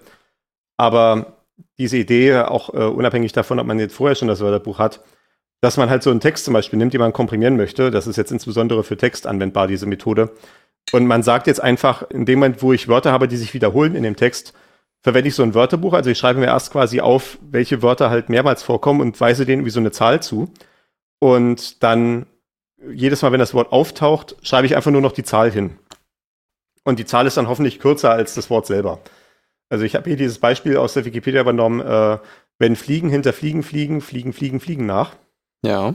Und äh, hier hat man halt relativ oft das Wort fliegen. Man kann jetzt noch unterscheiden, manchmal ist es groß geschrieben, manchmal klein geschrieben, weil es manchmal das Verb und manchmal die, das Substantiv ist. Ja. Und ich habe das jetzt dann hier komprimiert in dem Sinne, dass ich äh, geschrieben habe, also wenn Fliegen hinter, und dann kommt ja wieder das Wort fliegen als Substantiv, deswegen kann ich einfach sagen, das zweite Wort nochmal. Habe das jetzt hier als so ein Rückstrich 2 geschrieben. Also wenn Fliegen hinter Rückstrich 2 fliegen, Rückstrich 5, Rückstrich 2, Rückstrich 2 nach. Das kommt jetzt vielleicht nicht so rüber, äh, oder ich, ich mach's mal ohne Rückstrich, damit man es vielleicht besser sieht. Wenn Fliegen hinter zwei fliegen, fünf, zwei, zwei nach. Also quasi jedes Mal, wenn so eine Zahl auftaucht, ist halt dasselbe Wort, was halt an dieser Stelle stand. Ne? Also die Worte von Anfang an durchnummeriert. Und wenn die zwei kommt, wird das zweite Wort nochmal genommen. Wenn die fünf kommt, das fünfte Wort nochmal. Ja, okay, genau. Und mhm. so schreibt sich das dann wesentlich kompakter hin, als wenn ich das Ganze ausgeschrieben hätte. Das ist so eine relativ anschauliche Variante. Das ist jetzt natürlich in dem Moment, weil es so ein Lehrbeispiel ist, halt darauf beschränkt, so ganze Wörter zu nehmen. Wenn man äh, im Kontext von richtigen Kompressionsalgorithmen unterwegs ist, wären das dann halt beliebige Bitfolgen oder Bytefolgen, die man halt dann ersetzen könnte, sobald sich irgendwo ergibt, dass äh, die Gelegenheit opportun ist. Äh, das ist dann meistens so, dass es dann sowas wie ein äh, gleitendes Fenster gibt. Also während man den Text sich durchliest und versucht, ihn zu komprimieren, hat man immer so die letzten zum Beispiel 32 Kilobyte im Kopf. Und wenn man da irgendwelche Überlappungen sieht, dann sagt man halt jetzt, okay, jetzt in dem Moment nehme ich irgendwie aus meinem, äh, von den letzten 32 Kilobyte die folgende Stelle nochmal. Ja, aber ich denke, es ist trotzdem ganz gut, also anhand von dem Text wird es ja sehr deutlich, ne? Also gerade wenn man jetzt einen geschriebenen Text oder ein, ein Diktat oder sowas nehmen würde, wo zum Beispiel jemand besondere Phrasen benutzt, ne? also der zum Beispiel ständig und außerdem sagt und außerdem und außerdem und außerdem, ja. dann könnte man diese beiden Worte mit dem Leerzeichen dazwischen ja auch schon wieder zusammenfassen und das abkürzen. Ich hatte mal eine äh, Doku gesehen über, die, über einen Stenografen, der im äh, Bundestag arbeitet. Was, der, was schon eine absolut faszinierende Person ist, weil der ist blind. Oh. Und der tippt auf so einer ganz speziellen Tastatur, die hat fünf Tasten, also halt quasi für die fünf Finger einer Hand. Und der sitzt halt quasi da mit einer Hand auf diesem Gerät und tippt da halt quasi. Was ja dann quasi fünf Bit sind, weil er kann quasi die Finger gleichzeitig drücken, quasi so mit, jedes Mal, wenn er halt anschlägt, ist halt quasi ein Zeichen und das sind halt fünf Bit, je nachdem, welche Finger halt jetzt halt angeschlagen hat. Okay. Und dann hat er halt quasi seinen eigenen äh, Stenografiercode und der hat halt ganz viele domänenspezifische Abkürzungen. Also wenn er halt irgendwie zum Beispiel weiß, dass irgendwie jetzt, äh, ich meine, ganz einfach jetzt gesagt, irgendwie hat halt schon ein festes Stenozeichen für Bundesministerium für Wirtschaft und Klimaschutz zum Beispiel. Oh, Wäre dann halt okay. wie ein einziger Steno-Begriff für ihn. Also der hat halt sein eigenes Wörterbuch im, im, Kopf, beziehungsweise dann halt irgendwo dokumentiert, dann für die Kollegen, die dann seine Steno-Protokolle dann halt irgendwie in die tatsächlichen Protokolle überführen. Der ist wohl auch relativ gut dafür geeignet, weil er halt sehr genaues, äh, sehr genauen Hörsinn hat, eben weil er halt, äh, ja, wie das halt so ist, ne, wenn das Gehirn, was das Sehen angeht, nichts zu tun hat, äh, äh, signalstörungsbedingt, sage ich jetzt mal dann ist es ja oftmals so, dass sich dann andere Sinne stärker entwickeln, wenn dann die entsprechenden Gehirnareale umfunktioniert werden. Und der hat halt einen sehr guten Hörsinn und kann auch die ganzen Hunderten von Mitgliedern des Bundestages alle auseinanderhalten. Also wenn er jemand zwischenruft, dann weiß er auch sofort, wer das ist und hat dann auch sein Steno-Kürzel für den. Wow. Und, und, und all solche Sachen, ne? Und äh, das ist ja dann, oder da hat er auch zum Beispiel einfach sowas, eine Abkürzung wie für Parlament, ne? Weil das ist ja auch ein Wort, was dann einfach sehr, sehr oft kommt, ne? Für, den, für die meisten Stenografen wäre das wahrscheinlich irgendwie nicht notwendig, so ein Wort extra zu haben, aber für jemanden, der im Parlament arbeitet, buchstäblich, ne, ist das natürlich eine sinnvolle Abkürzung. Das stimmt, ja. Okay. Oder auch zum Beispiel, äh, was so ein bisschen in eine ähnliche Richtung geht, ist, wenn man irgendwie von Hand eine äh, Einkaufsliste schreibt und dann muss man vielleicht, dann hat man ja diese Sache manchmal, dass man unter dem, wenn man dasselbe Wort von der letzten Zeile nochmal wiederholt, dass man dann einfach so einen äh, Anführungsstrich schreibt. Das ist ja auch eine quasi eine Kompressionsmethode, die halt dieser Wörterbuchmethode ähnlich kommt, zu sagen, halt irgendwie das letzte Wort, was da drüber noch schon stand, nochmal. Ach so, äh, ja, ja, in Tabellen, jetzt habe ich es, ja. Okay. Oder zum Beispiel, mhm. wenn in der Rechnung, ne, wie wenn du ja, sagst, genau. du hast irgendwie Du, du bist da, äh, wenn du als Schreiner das äh, irgendwie abrechnest und hast irgendwie auf deiner äh, Materialliste irgendwie zehn verschiedene Arten von Holzleisten, dann kannst du halt beim ersten Mal schreibst du Holzleiste, äh, was weiß ich, äh, ich weiß nicht, was die Größen sind, ne? schreibst du Holzleiste 10 mal 20 Millimeter und dann sagst du nur Anführungsstrich 20 mal 40 Millimeter. Ja, genau. Okay. Und dann ist halt klar, dass dasselbe Wort nochmal wiederholt wird, was so ein bisschen diese Wörterbuchmethode äh, ein bisschen verengt ist auf dieses zweidimensionale Layout, was du auf so einer Materialliste hast. Ja. Eine andere Sache, die in eine ähnliche Richtung geht, ist Run-Length-Encoding. Das hatte ich vorhin schon so ein bisschen anklingen lassen bei der gezinkten Münze. Und wo das zum Beispiel interessant ist, ist im Kontext von Bildern. Ich habe hier verlinkt das äh, Coverart von unserem Podcast. Also wenn man das äh, hier in einem Podcast-Player hört, dann hat man das sicher schon mal gesehen, dass dieses blaue Cover mit dem Titel der Sendung und diesem Logo, ja, dieser, dieser Schlüssel, den ich gezeichnet hatte, der so ein bisschen ein, äh, versucht, ein, äh, die Ästhetik eines, einer Leiterplatte nachzuvollziehen. Und wenn man sich jetzt dieses Bild anguckt, das hat äh, 3000 mal 3000 Pixel, das ist so das Standardformat für Podcast-Cover-Art. Aber es sind nur zwei verschiedene Farben, also zwei verschiedene äh, Farben von Pixel, halt dieses dunkle Blau und halt Weiß. Und das heißt natürlich jetzt, äh, ich könnte jetzt irgendwie trivialerweise hingehen, wenn ich das Bild hinschreibe und könnte halt sagen, also man würde dann zum Beispiel sagen, äh, das ist jetzt ein Bild, das ist 3000 mal 3000 Pixel groß, es hat vielleicht so eine Farbtiefe und was nicht alles. Der erste Pixel ist blau. Also schreibt dann halt hin, welche Farbe blau das genau ist. Der zweite Pixel ist blau. Der dritte Pixel ist blau. Der vierte Pixel ist blau und so weiter. Der zehntausendste Pixel ist blau. Ja, man sieht dann hier irgendwo bei Reihe 200 fängt es mal an, dass dann mal was Weißes kommt. Ne? Und da ist ja dann diese Idee von Run-Length Encoding, dass ich einfach nur sage, Jetzt kommt 20.000 mal blau. Jetzt kommt Und der Umbruch ist bei 3000 sozusagen. Das, das ergibt ja, sich genau, aus, ne? der, aus, der, Bilddimension. Okay. Mhm, ja. ja. genau. Ne? Also quasi, dass man, dass man dann irgendwie so definiert, im, im Dateiformat ist dann irgendwie definiert, wir lesen die Pixel halt äh, ja so ein, wie, zum Beispiel wie wir normalen Text lesen würden. Also halt äh, von links nach rechts die äh, Zeilen und dann die Zeilen von äh, oben nach unten zum Beispiel. Ja.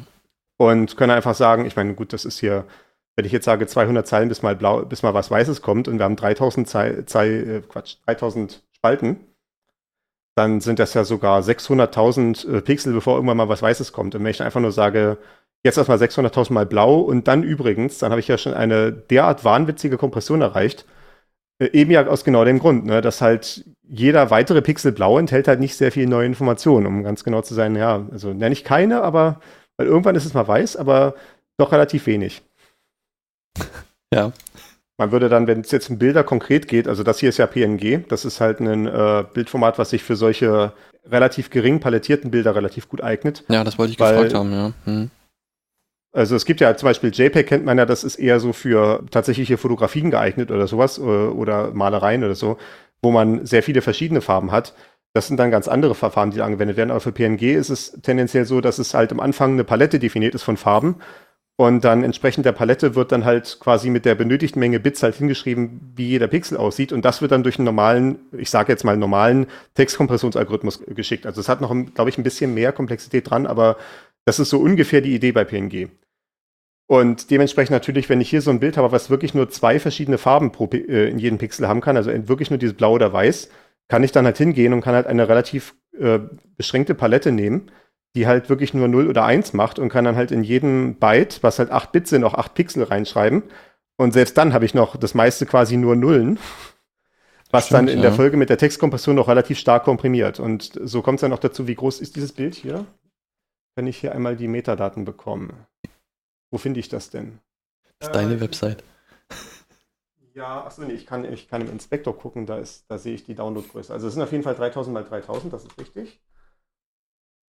Das Bild ist 390 Kilobyte groß, was tatsächlich erstaunlich groß ist, muss ich mal sagen. Habe ich das nicht optimiert? Eieiei. Ich werde jetzt nicht anfangen, noch das Bild live zu optimieren. Das äh, führt jetzt hier zu weit. Aber äh, das ist grundsätzlich die Idee. Ich meine, wir können ja mal gegenrechnen. Ja, aber ich weiß nicht, vielleicht mal ein anderes Bild irgendwie mit 3000 mal 3000 gucken. Also wenn ich jetzt äh, mir vorstelle, ich habe das Bild unkomprimiert, ich würde sagen, das ist halt äh, rot, grün, blau, jeweils 8 Bit, wie das halt so ein normaler Monitor darstellen kann, also 24 Bit pro Pixel. Und ich habe 3000 mal 3000 Pixel, sind das 26 Megabyte oder Mebibyte. Ja, und das wir haben es komprimiert doch, auf 384 äh, Kilobyte. Das ist ja doch schon eine relativ substanzielle Komprimierung, also so um den Faktor 100 etwa. Ja, genau. Also das hätte ich so gedacht. Also so ein paar KB war mir jetzt irgendwie nicht zu viel. Ja, ja. okay. Man kann dann noch sehen, und das werde ich jetzt mal schnell rausbekommen, auch wenn das eine kurze, eine kurze Suche erfordert, wo ich diese Datei habe. Ah doch, die liegt hier gleich daneben. Wenn ich mal schaue, stattdessen das SVG, also die Vektorgrafik dazu, wo es halt gar nicht mehr definiert ist als eine Folge von Pixeln, sondern als eine Folge von Zeichenbefehlen. Das hatten wir ja besprochen in der Folge 8 über 2D-Grafik dass das auch eine Möglichkeit ist, wie man äh, Grafiken definieren kann, als so eine Folge von Zeichenbefehlen, so quasi wir malen eine Linie von x nach y, anstatt halt die ganzen Pixel aufzuschreiben, die sich daraus ergeben, dass wir diese Linie gemalt haben. Und diese Grafik ist 18 Kilobyte groß. Beeindruckend. Ja. Ja, das, das folgt hier halt hauptsächlich daraus, dass das halt alles relativ einfach geometrische Formen sind. Für mich ist ja dieser Trend zum Flat Design ein totaler Segen gewesen, weil das ist die einzige äh, grafische Form, die ich hinbekomme. mit meinen übersichtlichen äh, künstlerischen Fähigkeiten. Ähm, okay. Äh, aber ich, ich denke mal, ja, dass das äh, für, für ein Podcast-Coverart reicht auf jeden Fall offensichtlicherweise. Zu äh, möglichen künstlerischen Höhenflügen werde ich mich jetzt nicht versteigen, aber wir haben ja, sagen wir, alle unsere Fähigkeiten. Eine andere Sache, die definitiv im Informatik-Grundstudium drankommt, beziehungsweise die halt auch tatsächlich damals diesen, in dieser bereits vorgenannten Vorlesung Codierungstheorie da, dabei war, die ich da gehört hatte im, im Informatikstudium, ist Huffman-Kodierung. Und äh, unter diesem Namen wird einem das relativ wenig sagen, aber das ist ein Prinzip, das Anwendung findet in etwas, das sich Morsecode nennt. Haben wir Morsecode okay. schon mal in dieser Sendung referenziert? Ich bin mir fast sicher, aber ich weiß nicht mehr wann. Von Meldetechnik, ich weiß nicht, vielleicht bei den, beim Netzwerkschichtenmodell oder sowas. Na, ich weiß nicht. Irgendwie, das ist ja auch eher so eine Codierungssache als irgendwie ein Übertragungsformat. Also naja, es, ist, es hängt natürlich mit der Übertragungsformat zusammen, was man damals hatte, dass es halt wirklich nur so Strom an und Strom aus sein konnte äh, in so einer Telegrafenleitung. Aber gut. Ähm, wenn man sich einen Morsecode anguckt, dann wird man feststellen, dass die verschiedenen Zeichen alle verschieden lang sind. Also ich meine jetzt nicht im Sinne von, dass es halt Punkte und Striche gibt, also diese äh, dit und dat. Äh, oder halt, wie, wie man das dann nochmal sagt. Also im Englischen heißt es immer, im Englischen heißt es immer dit und dat. Okay. Also dit, dit, dit, dat, dat, dit, dit, dit und so, ne? Ja. Äh, und das war jetzt wahrscheinlich ein schlimmer Fluch, den ich jetzt gerade hier einfach so rausgeworfen habe. Und äh, was man halt sieht, ist, wenn man sich diese Codierungstabelle hier anguckt, die wir auch verlinkt haben, äh, es gibt zum Beispiel das E, das ist einfach ein kurzer Punkt. Und es gibt irgendwie, was ist denn zum Beispiel etwas äh, Schwieriges, das ist das J, das ist Punkt, Strich, Strich, Strich. Und der Grund, dass es so gewählt ist, ist natürlich, dass das E ein relativ häufiger Buchstabe ist, um genau zu sein, der häufigste Buchstabe mit weitem Abstand. Während das J dann doch relativ selten vorkommt. Oder zum Beispiel das Q hat auch vier Zeichen. Ne? Und äh, ja, die häufigsten sind halt hier E und T offenbar. Dann in der nächsten Reihe kommen mit zwei Zeichen kommen I, A, N und M. Und dann geht es halt immer so weiter. Und das entspricht halt so ungefähr dem äh, der Verteilung, wie halt die Zeichen tatsächlich in der Häufigkeit auftauchen. Und das ist diese Idee, die auch in Huffman-Kodierung verwendet findet. Also, dass man sagt, wenn halt bestimmte Sachen häufiger auftauchen, dann verwenden wir eine kürzere Kodierung dafür. Das ist so ein bisschen die Verallgemeinerung von dem, was wir mit der Wörterbuchmethode schon gerade hatten. Wenn wir sagen, irgendwie das Wort fliegen kommt in dem Satz ganz häufig vor, dann ersetzen wir es durch irgendeine einzelne kleine Zahl und dann ist es halt dadurch kompakter insgesamt. Und ja. äh, so wäre das dann halt auch hier die Idee. Also so könnte ich auch zum Beispiel sagen, beim Münzwurfbeispiel, ich weiß irgendwie, Kopf und Zahl sind irgendwie die häufigsten Ereignisse, also gebe ich denen die kürzesten Kodierungen. Und Kante ist dann vielleicht weniger häufig oder vielleicht gibt es noch andere Sachen, wie irgendwie, ich habe die Münze so feste geworfen, dass sie in der Decke stecken geblieben ist oder sowas. Und das könnte ich dann irgendwie mit noch mehr Zeichen kodieren. Ne? Das ist dann halt in dem Moment, wo es tatsächlich mal auftritt, muss ich dann halt mehr Zeichen hinschreiben. Aber das mittelt sich ja im langfristigen Mittel raus. Und dann nähere ich mich so im Durchschnitt an das an, was die kurzen Zeichen eher mit beitragen. Ja, okay. Gut, das ist halt dann so eine Sache, ne? Da muss man halt einfach in den sauren Apfel beißen und eben so ein Sonderfall, da muss man dann seine Zeichen dafür benutzen. Aber da man ja so viel gespart hat mit allem anderen, ist das möglicherweise nicht so schlimm. Ja. Ja, das ist ja auch dasselbe, was in der Sprache passiert. Wörter, die sich häufig, äh, die häufig verwendet werden, werden halt immer weiter abgeschliffen, immer kürzer so dass man dann halt, wenn man guckt, die kürzesten Wörter in der deutschen Sprache sind auch meistens die häufigsten sowas wie äh, der, die, das und oder auch mit von. Ja, genau. Also so solche Sachen und Bindewörter, ja. Hm. Die, die fast überall vorkommen. Ja, es gibt natürlich auch Ausnahmen wie Ei. Aber gut. Ei, ei, ei. Äh, während, während dann halt sowas wie Rechtsschutzversicherungsgesellschaft halt dann äh, eher lang ist, weil äh, das auch nicht so oft gebraucht wird. Da kann man sich halt auch leisten, wenn das ein bisschen länger ist. Ne? Stimmt, ja. Und das hatten wir jetzt gerade auch schon quasi das Thema, wenn, äh, wenn wir unseren, äh, zurückdenken an unseren Stenografen im Parlament, halt, der hat dann halt vielleicht seine Abkürzung für Bundesministerium für Wirtschaft und Klimaschutz, der schreibt dann halt nur irgendwie BMWK oder irgendwie sowas, weil das halt in dem Moment ein Wort ist, was er häufig braucht und deswegen lohnt es sich, das halt kürzer zu codieren. Okay, ja. Das ist auch so ein Hinweis, der äh, gegeben wird, wenn man, äh, wenn Leute sich neue Sprachen ausdenken, also so konstruierte Sprachen oder Plansprachen zum Beispiel für welche Fantasy-Romane da wird dann auch so gesagt, wenn die Sprache realistisch sein soll, dann muss man darauf achten, dass man nicht alle möglichen Buchstabenkombinationen irgendwie ein, mit einem Wort be belegt, weil so funktionieren halt Sprachen nicht. Da muss immer noch so ein bisschen frei sein, damit die Leute sich neue kurze Wörter ausdenken können, wenn die äh, Notwendigkeit dafür entsteht. Hm, okay, ja.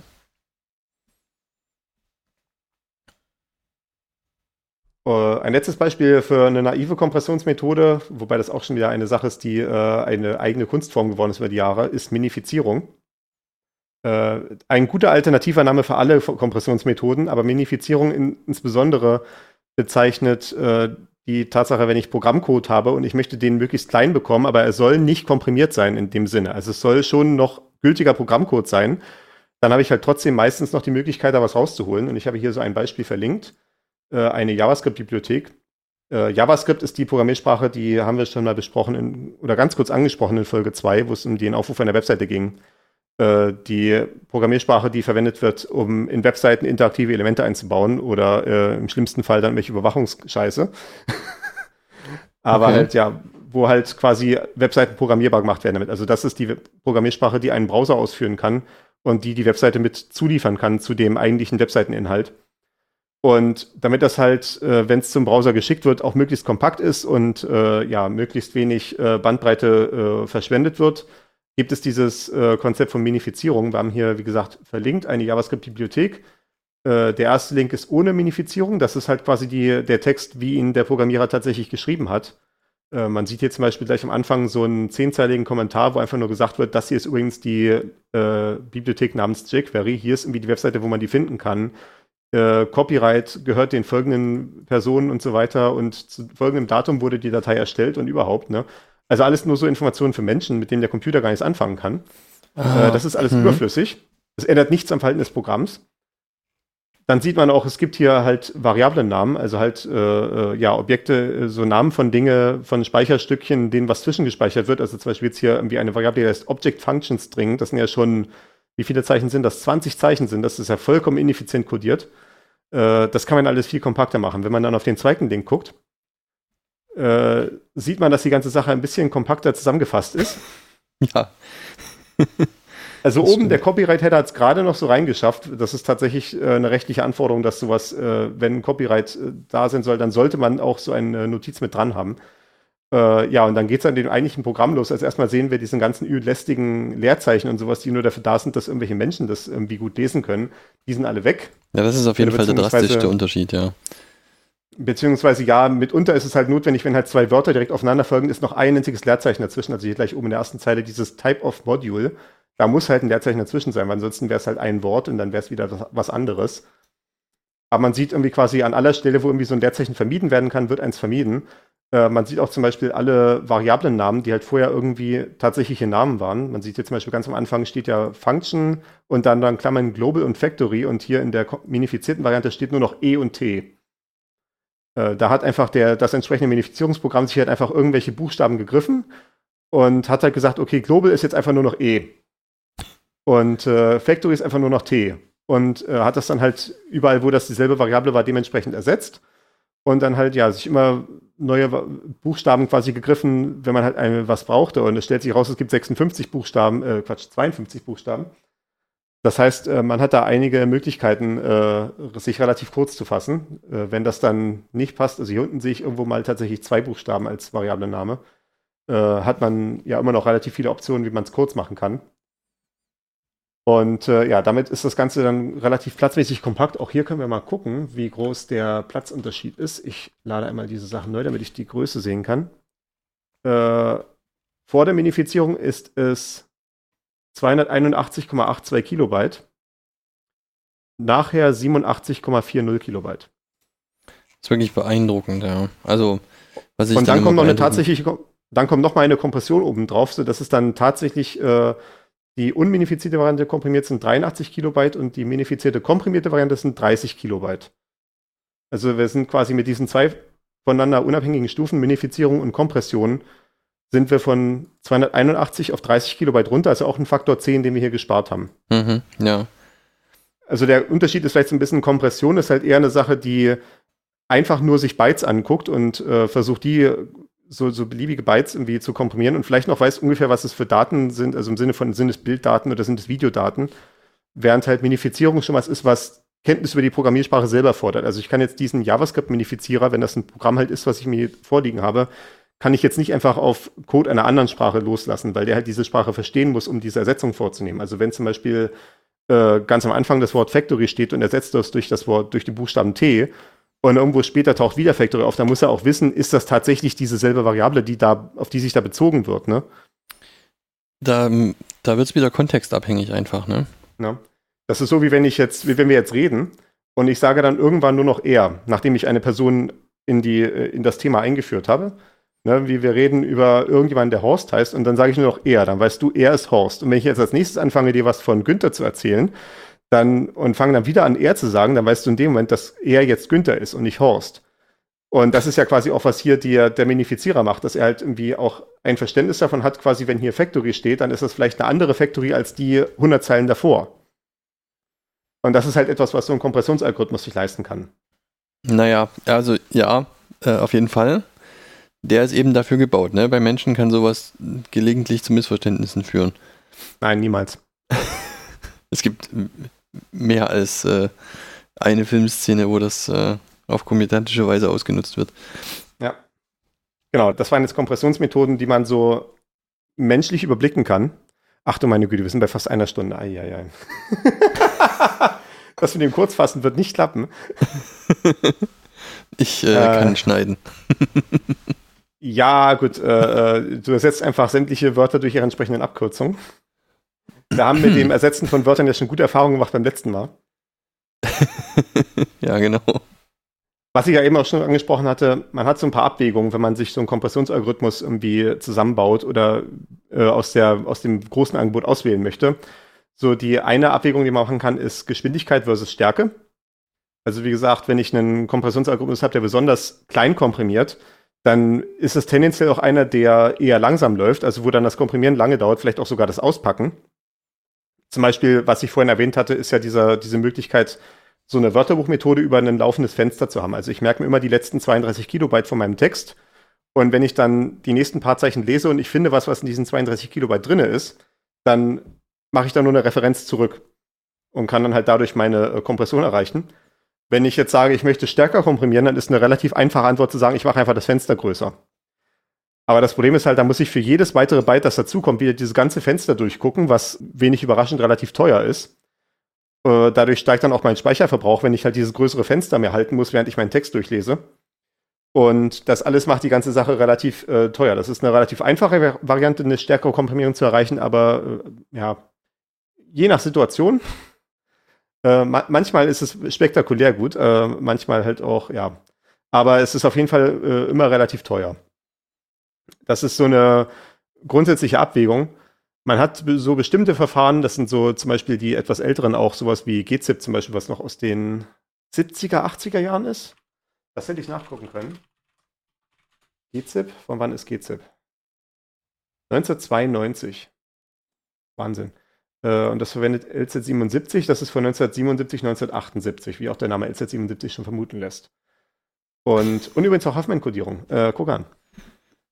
Äh, GZIP ist heutzutage bekannt als so ein Kompressionsverfahren, was nicht so stark ist, eher so Mittelfeld, aber halt sehr schnell geht. Das ist sowas, was man, was der, dermaßen schnell geht, dass man es in den allermeisten Situationen so on the fly machen kann. Also zum Beispiel ein Webserver, wenn der einfach nur Daten rausschickt, die gerade berechnet werden, man kann die immer noch mal kurz GZIP komprimieren. Das wird den Kohl nicht fett machen, wenn man da was berechnet.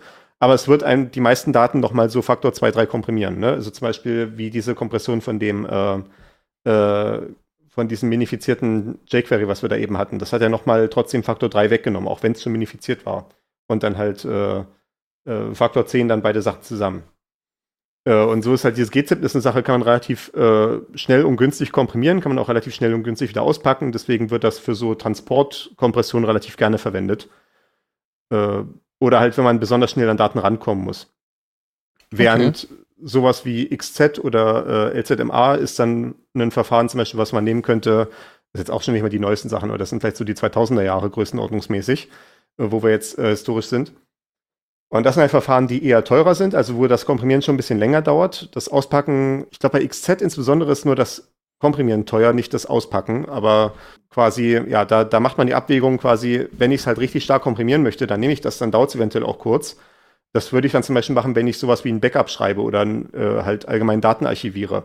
Oder zum Beispiel, wenn ich äh, Software habe, die einmal komprimiert wird und dann wird sie relativ oft verteilt und wieder runtergeladen, sowas wie Updates. Da bietet ah, sich ja. so eine relativ mhm. starke Komprimierung an, weil es da eher darauf ankommt, dass man wirklich jede letzte Unze an äh, Netzwerkkapazität einsparen kann. Also selbst wenn man da nochmal 10% mehr rausholt, heißt das in Zweifelsfall dann vielleicht, dass man einige Server sich sparen kann äh, und solche Sachen. Und da lohnt es sich dann ein starkes äh, Format zu nehmen. Also das ist diese Abwägung Geschwindigkeit gegen Stärke. Zum Beispiel bei Debian-Paketen. Also Debian ist eine Linux-Distribution und da kann man halt auch äh, über Pakete neue Software installieren oder Updates erhalten. Und diese Debian-Pakete haben tatsächlich zwei getrennte Bereiche, einer mit GZIP und einer mit XZ. Ich weiß nicht, ob sie noch XZ verwenden, aber äh, als ich geguckt hatte, dann vor ein paar Jahren war es auf jeden Fall XZ. Und zwar die Metadaten am Anfang, quasi, was ist das hier für ein Paket, ne? Wie, äh, was braucht man, um das zu installieren, für welche Plattform ist das geeignet und so. Äh, so die ersten zwei, drei Kilobyte vielleicht sind mit GZIP komprimiert, damit man sehr schnell rankommt, wenn zum Beispiel da so ein Haufen Pakete auf der Platte liegen und man möchte einfach nur mal kurz so einen Index erstellen so eine Übersicht sich holen. dann ist das, da muss man noch diesen kleinen Teil mit GZIP ran, der relativ einfach zu entpacken geht.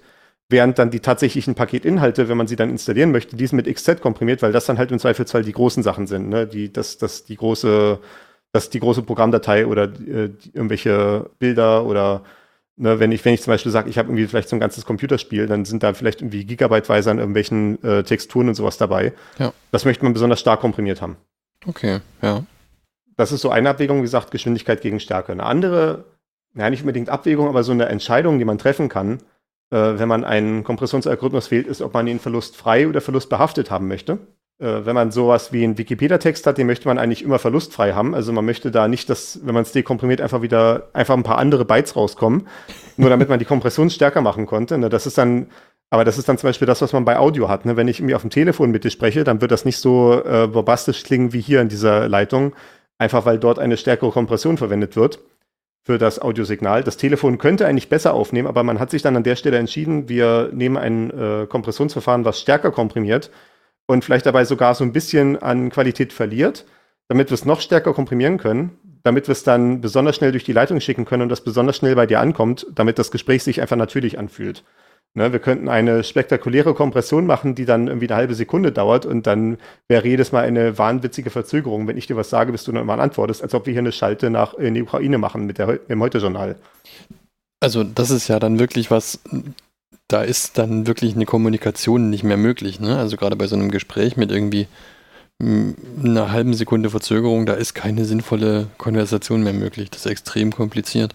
Naja, das ist dann halt immer zwangsläufig ein Interview. Ne? Das ist dann halt, wie gesagt, wie diese Situation, wenn ein Korrespondent irgendwie im Heute-Journal äh, aus fernen Ländern berichtet, was ja da meistens so eine Satellitenschalte ist. Also gerade wenn das dann irgendwelche Krisengebiete oder so ist, wo es vielleicht nicht die Internetinfrastruktur gibt äh, vor Ort, ja. gehen sie dann halt über Satellit. Und das ist dann halt mit der entsprechenden Latenz verbunden, weil das Signal ja erstmal physikalisch bis da oben gehen muss zum Satelliten und dann irgendwie vielleicht noch zum nächsten Satelliten auf der anderen Seite der Welt und dann wieder runterkommen. Ne? Ja. Äh, und das ist ja äh, etwas, was halt ja entsprechende Lichtgeschwindigkeit mit einer Verzögerung behaftet ist. Und das sieht man dann auch meistens daran, dass der Moderator im, im, Studio schon aufgehört hat, die Frage zu stellen und dann so dauert so ein, zwei Sekunden, bis dann der Korrespondent tatsächlich anfängt zu reden. Ja gut, ich bin mir nicht sicher, was da jetzt genau der Grund dafür ist. Ich glaube, da ist auch eine Menge Digitaltechnik, die da eine Menge Verzögerung reinbringt und so, aber ja, wir, äh, Willst du mir hier klar, die Digitaltechnik in Dreck ziehen? Nein. Gut, gut. Ich möchte Sie daran erinnern, über welchen Kanal wir gerade kommunizieren. äh, genau, äh, deswegen hat man da die Gelegenheit, äh, ja, diese Abwägung, dass man sagt, man nimmt ein bisschen Verlust in Kauf und dafür hat man zum Beispiel eine geringere Latenz an der Stelle, eben weil es dann schneller gehen kann mit einem etwas stärker komprimierenden Algorithmus. Oder man kann halt auch einer, mit einer schlechteren Leitung klarkommen, wenn man einfach weniger Daten rüberschickt. Ich habe hier so ein Beispiel, weil das gerade so bei Audio, Video ist verlustbehaftete Kompression relativ üblich als Beispiel habe ich hier das Pentaradio vom Mai genommen, wo wir äh, unsere Diskussion von äh, Virtualisierung fortgesetzt hatten. Zum Beispiel die Radiofassung hier hatte ich äh, auf meinem PC dann fertig geschnitten und dann als FLAC exportiert. FLAC heißt Free Lossless Audio Codec, also die freie, verlustfreie Audiokomprimierung. Also frei im Sinne von ist halt frei verfügbar, ohne irgendwelche Patente, die das einschränken oder solche Sachen. Und äh, als diese FLAC-Datei ist es 271 Megabyte groß gewesen. Und dann habe ich das Ganze durch die Nachbearbeitung geschickt, äh, durch dynamische Kompression und so weiter und dann am Ende das Endprodukt als Opus-Datei erhalten. Opus ist ein verlustbehafteter Codec. Und da ist dann die gleiche Datei, die vorher 271 Megabyte groß war, jetzt nur noch 52 Megabyte groß. Also da sieht man äh, einen deutlichen Größenunterschied zwischen dem verlustfreien Produkt und dem verlustbehafteten Produkt. Ja. Das dass man sich dann halt äh, am Ende für diese verlustbehafteten Codecs entscheidet, ist halt einmal dem geschuldet, dass man halt da trotzdem Faktor 5 in dem Fall nochmal einspart oder ja, Faktor 5 bis 6. Oh, knappes Fünftel, ja. Hm. Ja, irgendwo so dazwischen, ne? Und die Unterschiede hört man halt nicht wirklich. Also diese verlustbehafteten Codecs sind dann halt immer darauf angepasst, darüber zu wissen, auf welche Domäne sie jetzt also gehen. Also es gibt dann halt einen bestimmten Codec, der für Audio gedacht ist, und einen bestimmten für Videos und einen bestimmten für Bilder.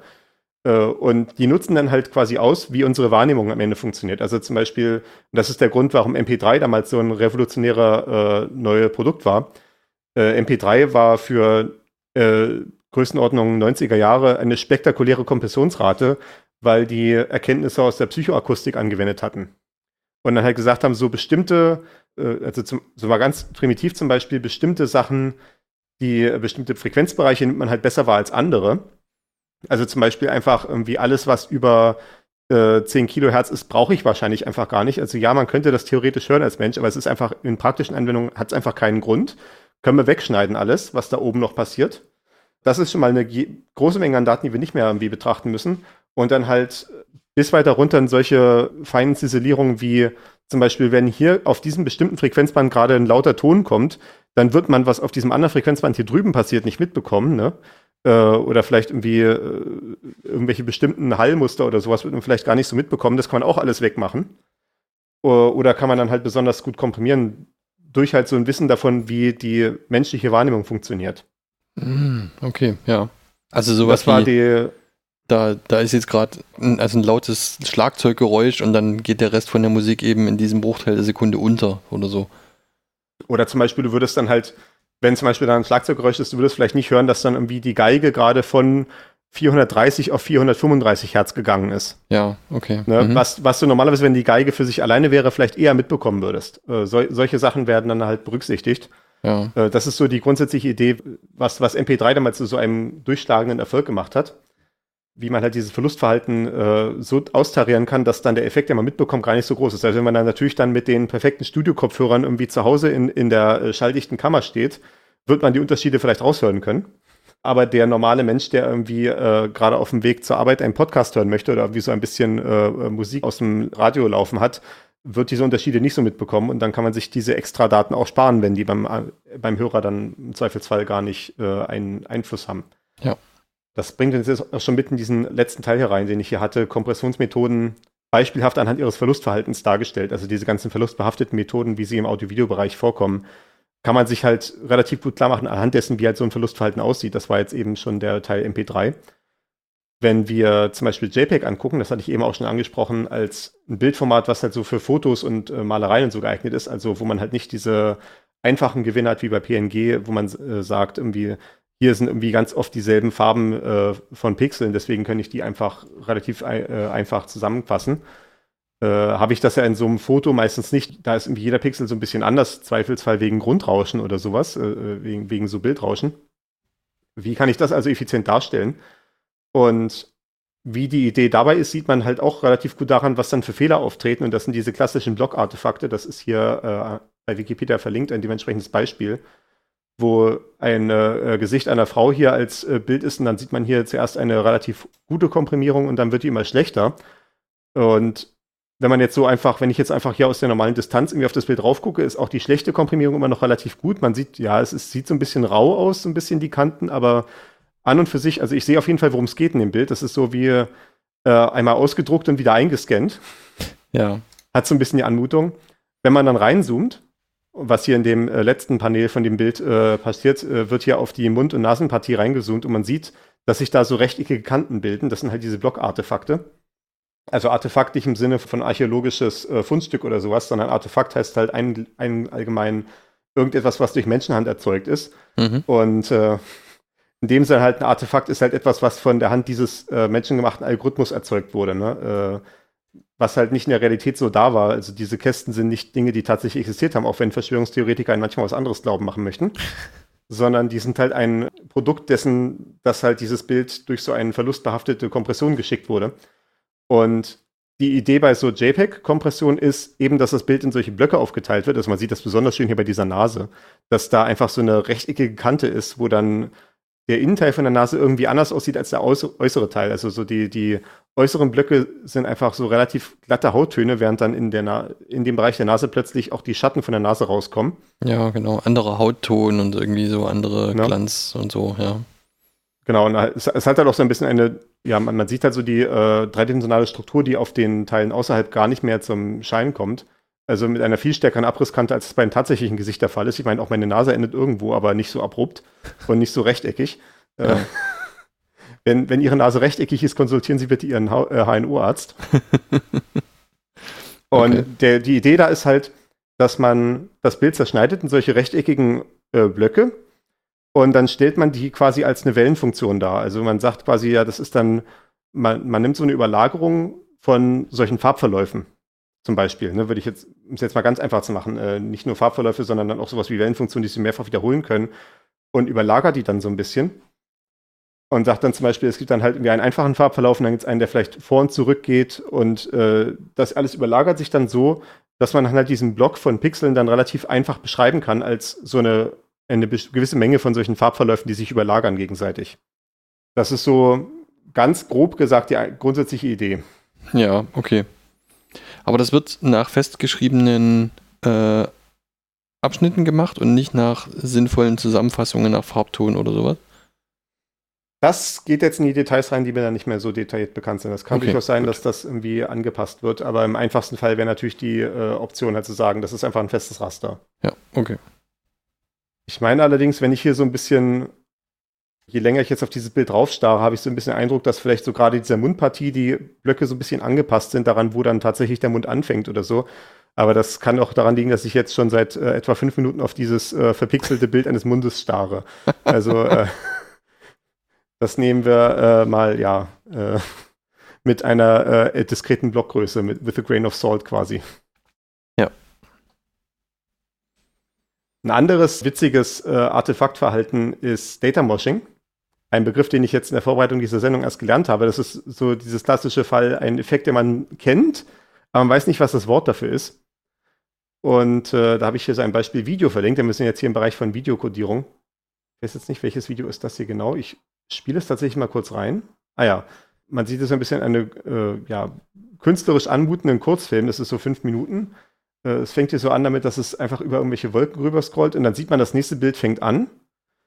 Aber, also quasi, das, die nächste Szene ist dann irgendwie, dass jemand da Sand äh, über den Boden tritt.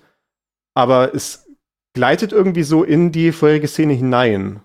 Und jetzt mhm. ist mir das nächste hier, dass äh, offenbar ein, äh, ein Spiegel mit äh, Wassertropfen drauf ist. Aber auch das kombiniert alles, was davor war. Jetzt fährt ja plötzlich ein Auto durchs Bild, aber auch, ja, äh, es, es reißt irgendwie Teile von dem vorigen Bild mit sich. Was passiert hier? Das können sich ja die, äh, äh, die jetzt hier nur zuhören, äh, sich das gerne einmal noch danach angucken. Wie gesagt, das ist alles in den Shownotes verlinkt, was wir hier an Beispielen diskutieren. Ähm, was hier passiert, ist, das ist ein Video, wo die Intraframes rausgeschmissen wurden. Was ist ein Intraframe? Und das geht jetzt eben da rein. Wir sehen jetzt an diesem Beispiel, wie Kompression von Videos funktioniert. Und Kompression von Videos ist ja noch viel spektakulärer als Kompression von Bildern. Wir warten jetzt irgendwie hier teilweise Faktor 10 und Faktor 100 oder sowas. Bei Videos ist es ja noch viel phänomenaler. Da kann ich Videos haben, die ein paar hundert Megabyte groß sind, wo die Rohdaten Gigabyte und Terabyte wären. Ja. Äh, das kann natürlich, im einfachsten Fall kann es ja zum Beispiel sowas sein, wie ich habe einfach nur irgendwie so ein Vortragsfolien, die durchgeflippt werden und quasi, wenn halt einfach eine Folie dasteht, dann ist halt einfach für eine Minute nur noch dieses Bild. Das ist ja relativ trivial. Ne? Da, weiß, da sieht man sofort, warum das relativ gut komprimiert, weil einfach jedes weitere Bild keine neue Information enthält, außer höchstens die Information, dass es noch dasselbe Bild ist. Ja. Und, äh, und das ist halt diese Idee mit Intraframes. Äh, beziehungsweise nee, Interframes sind das dann, glaube ich. Die, die Terminologie ist mir nicht so hundertprozentig bekannt. Ähm, die, die allermeisten Bilder in so einer Videodatei sind nur Bezüge auf ein anderes Bild mit der Beschreibung, was sich seitdem verändert hat. Und das sieht man halt zum Beispiel, ja, wo ist denn hier diese Szene bei, bei äh, 12 Sekunden in dem Video oder 10 Sekunden, wenn halt diese äh, neue Szene anfängt und man sieht so ein bisschen so diese Sandstruktur, die sich da ergibt, die aber das andere Bild mit sich mitzieht, da ist ja dieses Verhalten zu sehen, wie das Video kodiert ist. Also ich habe irgendwie ein Bild jetzt irgendwie gehabt und jetzt kommt das nächste Bild. Aber damit ich das Bild nicht nochmal komplett kodieren muss, kann ich jetzt zum Beispiel sagen, das, was hier äh, bei Position x ist gleich 12 und y ist gleich 11 ist, das war vorher einfach drei Pixel weiter oben und fünf Pixel weiter rechts. Ah, weil vielleicht okay. gerade die Kamera mhm. so ein bisschen sich dreht oder weil vielleicht sich ein Objekt bewegt, ne, vielleicht so ein Auto fährt lang. Ich glaube, bei dem Auto kann man das relativ gut sehen. Wo war denn das Auto? Als sie durchs Bild gefahren ist, äh, bei Sekunde 31, wo dann das Auto durchs Bild fährt und quasi das wischt dann halt so den vorigen Inhalt weg, weil quasi an der Stelle gesagt wird, so jetzt dieser Teil von dem Bild ist jetzt das, was eben noch da drüben war, weil halt das Auto sich seitdem wieder ein Stückchen bewegt hat. Ja, und dann wird okay. quasi einfach so, ja, Copy-Paste gemacht, ne? so wie wir nehmen jetzt das alte Bild und zerschneiden das jetzt und legen die Schnipsel dann wieder neu zusammen. Und Zuzüglich dann eventuell so einer Beschreibung, was sich seitdem geändert hat. Also, das ist dann halt auch die hohe Kunst von Videokompression, wo ich dann auch wieder nicht so exakt im Detail drin stecke. Dass man dann halt noch so sagt, zum Beispiel wie bei diesem JPEG, ich lege dann noch so ein paar Extrawellen drüber. Mhm. Es hat sich vielleicht auch so ein bisschen gedreht oder es ist so ein bisschen, äh, die Farbe hat sich ein bisschen verschoben oder sowas. Da kann man sich ja relativ viele Sachen ausdenken, wie man bestimmte Szenen darstellen könnte, wie man bestimmte Sachen relativ gut codieren könnte. Und die Kunst ist dann halt, sich einen Kompressionsalgorithmus so auszudenken, dass er halt Optionen bietet, um solche Sachen relativ effizient darzustellen und gleichzeitig halt das auch nicht so kompliziert zu machen, dass das halt ewig zu codieren braucht. Denn es gibt ja auch durchaus relativ viel Anwendungsbereich heutzutage im Kontext von Livestreaming, wo solches Videocodieren ja auch äh, live passieren muss. Ja, okay, ja. Und das ist ja durchaus auch eine der äh, recht intensivsten Anwendungen, die auch so normale Endanwender am Ende machen. Also halt sowas wie zum Beispiel ein Livestreaming, wo dann halt so ein Video live codiert werden muss. Oder auch das Dekodieren ist ja auch durchaus teuer. Aber äh, das muss halt im Zweifelsfall in Echtzeit funktionieren. Mhm, okay, ja. Und ähm, ja, und was jetzt halt hier bei diesem Data Moshing passiert ist, dass man die Intraframes rausgenommen hat. Denn die Idee ist jetzt ja quasi, man hätte zum Beispiel Szenenwechsel. Ne, ich habe irgendwie einen teilweise Videos, wo irgendwie ein bestimmtes Bild zu sehen ist, was sich vielleicht relativ wenig verändert. Vielleicht so eine äh, Standaufnahme, wo einfach nur Leute im Hintergrund langlaufen. Oh Gott, jetzt kriege ich hier einen total. vielleicht hat man nur so eine Standaufnahme, wo die äh, vielleicht zum Beispiel ein Park irgendwie zu sehen ist, wo die Blätter sich so ein bisschen hin und her bewegen, okay. Und dann laufen vielleicht so ein paar Leute im Hintergrund lang. Aber im Großen und Ganzen bleibt alles gleich und dann gibt es vielleicht plötzlich einen Schnitt und wir sind irgendwo in einer anderen Szenerie. Ne? Vielleicht war das so ein Establishing-Shot, ne? also dass man so kurz sieht, wo die nächste Szene des Films spielt und dann mach, ist der Schnitt rein, wo dann die Charaktere im Raum sitzen. Ja. Und in dem Moment, wo halt so ein Schnitt passiert, muss halt eh ein komplett neues Bild her. Und das ist dann so ein Intraframe oder das heißt manchmal auch Keyframe, wenn man in Animation unterwegs ist, dass man halt sagt, jetzt kommt ein neues Bild, komplett von vorne, jetzt definieren wir einmal quasi, wir packen eine komplette Bilddatei rein an der Stelle und dieser Frame ist halt quasi unser neuer Referenzpunkt, von dem dann alles andere ausgeht. Also der nächste Frame ist dann halt eine Veränderung von dem, von dem Intraframe oh. und mhm. dann immer so weiter. Ja. Wir müssen fertig werden, meine Stimme äh, löst sich langsam auf. Und man kann zum Beispiel auch sagen, äh, wenn ich zum Beispiel eine Überblende habe, wo dann äh, es sinnvoller wäre, von dem, äh, von der neuen Szene zurückzurechnen, also quasi die Überblende zurückrechnen, das kann man auch machen. Das ist dann auch so eine Kompression, die mitunter funktioniert, dass man sagt äh, zum Dekodierer, steht dann in der Videodatei drin, guck dir jetzt schon mal den nächsten Frame an und dann rechnen wir davon zurück für den Frame, den wir jetzt haben wollen. Hm, das okay, ist auch eine ja. Möglichkeit. Oder dass man vielleicht zum Beispiel sagt, äh, rechne mal gleichzeitig vor und zurück und dann können wir quasi die Fehler, die beim Vorwärtsrechnen gemacht wurden, mit den, äh, mit den Sachen vom Rückwärtsrechnen ko äh, irgendwie korrigieren. Also wenn wir zum Beispiel so eine Überblende machen. Oh, krass. Könnten wir halt sagen, oh, wir rechnen hm. vor und zurück gleichzeitig und treffen uns dann so in der Mitte, um die Überblendung besonders effizient zu codieren. Mhm, ja, okay. Und was halt bei diesem Data Moshing hier passiert, ist, dass eben genau die Infra Intraframes weggenommen werden. Also wann immer man eine neue Szene wechselt, sieht man einfach, dass diese initiale, äh, dass dieses initiale Bild einfach nicht genommen wurde, sondern es werden immer nur die Unterschiede reingerechnet. Das führt dazu, dass trotzdem am Ende sich die ganzen Bilder auftauchen, weil irgendwann hat sich alles mal verändert. Und auch in solchen Zwischenframes wird vielleicht gesagt, wie dieser Teil hier, der ist ganz neu. Da machen wir jetzt quasi, betten wir jetzt ein ganz kleines Bild ein an der Stelle. Was ja. dann halt neu dazu kommt. Aber so passiert es halt nicht plötzlich, dass es sich halt äh, ein neues Bild aufbaut, sondern es passiert halt so sukzessive, dass sich halt die Struktur des neuen Bildes in das alte Bild reinfrisst. Äh, Im Anbetracht dessen, dass meine Stimme jetzt gerade äh, komplett weggeht, würde ich jetzt mal sagen, wir haben es im Prinzip besprochen. Achso, ich habe hier noch diesen Link. Den kann man sich auch mal angucken. Äh, dasselbe Video tausendmal komprimiert und dekomprimiert. Ja, das super Video, äh, ja. Das ist so ein Projekt aus der ganz frühen Zeit von YouTube. Das sieht man auch daran, dass die Kompress dass die hier einfach diese Bildqualität total furchtbar ist. Was ist das hier? Auch das ist schon 480p immerhin. Ist noch kein HD, aber immerhin. Und äh, da hat jemand dasselbe, da hat jemand quasi einmal ein Video von sich aufgenommen mit so einer ganz einfachen Webcam offenbar auch. Hat das dann hochgeladen bei YouTube, hat das wieder runtergeladen und neu hochgeladen. Und was dann halt passiert ist quasi, dass es dekomprimiert und wieder neu komprimiert wird. Und das halt tausendmal. Und man sieht halt hier, das ist die äh, Zusammenschnitt quasi von allen tausend Varianten am Ende. Man sieht, wie er immer mehr sich in äh, ja, Struktur auflöst, insbesondere wie das Audio komplett kaputt geht mit der Zeit. Oh ja, stimmt. Das, äh, ja, so als Illustration dessen, wie halt äh, Kompression verlustbehaftet sein kann. Mhm. Okay. Und die letzte Sache, die ich hier verlinkt habe, die ich jetzt nicht mehr im Detail erklären werde, das ist dann eher auch so der weitere Ausflug für Nerds, ist, äh, die, die, ist die Sache Kolmogorov-Komplexität.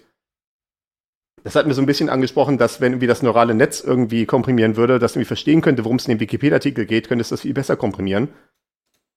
als wenn es nur einfach irgendwelche Zeichenfolgen komprimiert. Das geht so ein Ah, bisschen in die mhm. Richtung, dass man sagt, die untere Grenze dafür, wie stark man was komprimieren kann, ist, dass man das kleinste Programm schreiben kann, was diese Datei wieder erzeugen kann. Das ist dann Komplexität. Und jetzt muss ich aufhören zu reden, weil meine Stimme tatsächlich total im Versagen ist gerade. Du hast noch eine Fußnote, die du machen kannst. Und ich sag schon mal, die nächste Folge wird in drei Wochen komprimiert und äh, auf den Webserver geladen. Damit könnt ihr rechnen. Okay. Ähm, ja, ich hatte noch, äh, es geht um Deflate Compressed Data Format Specification.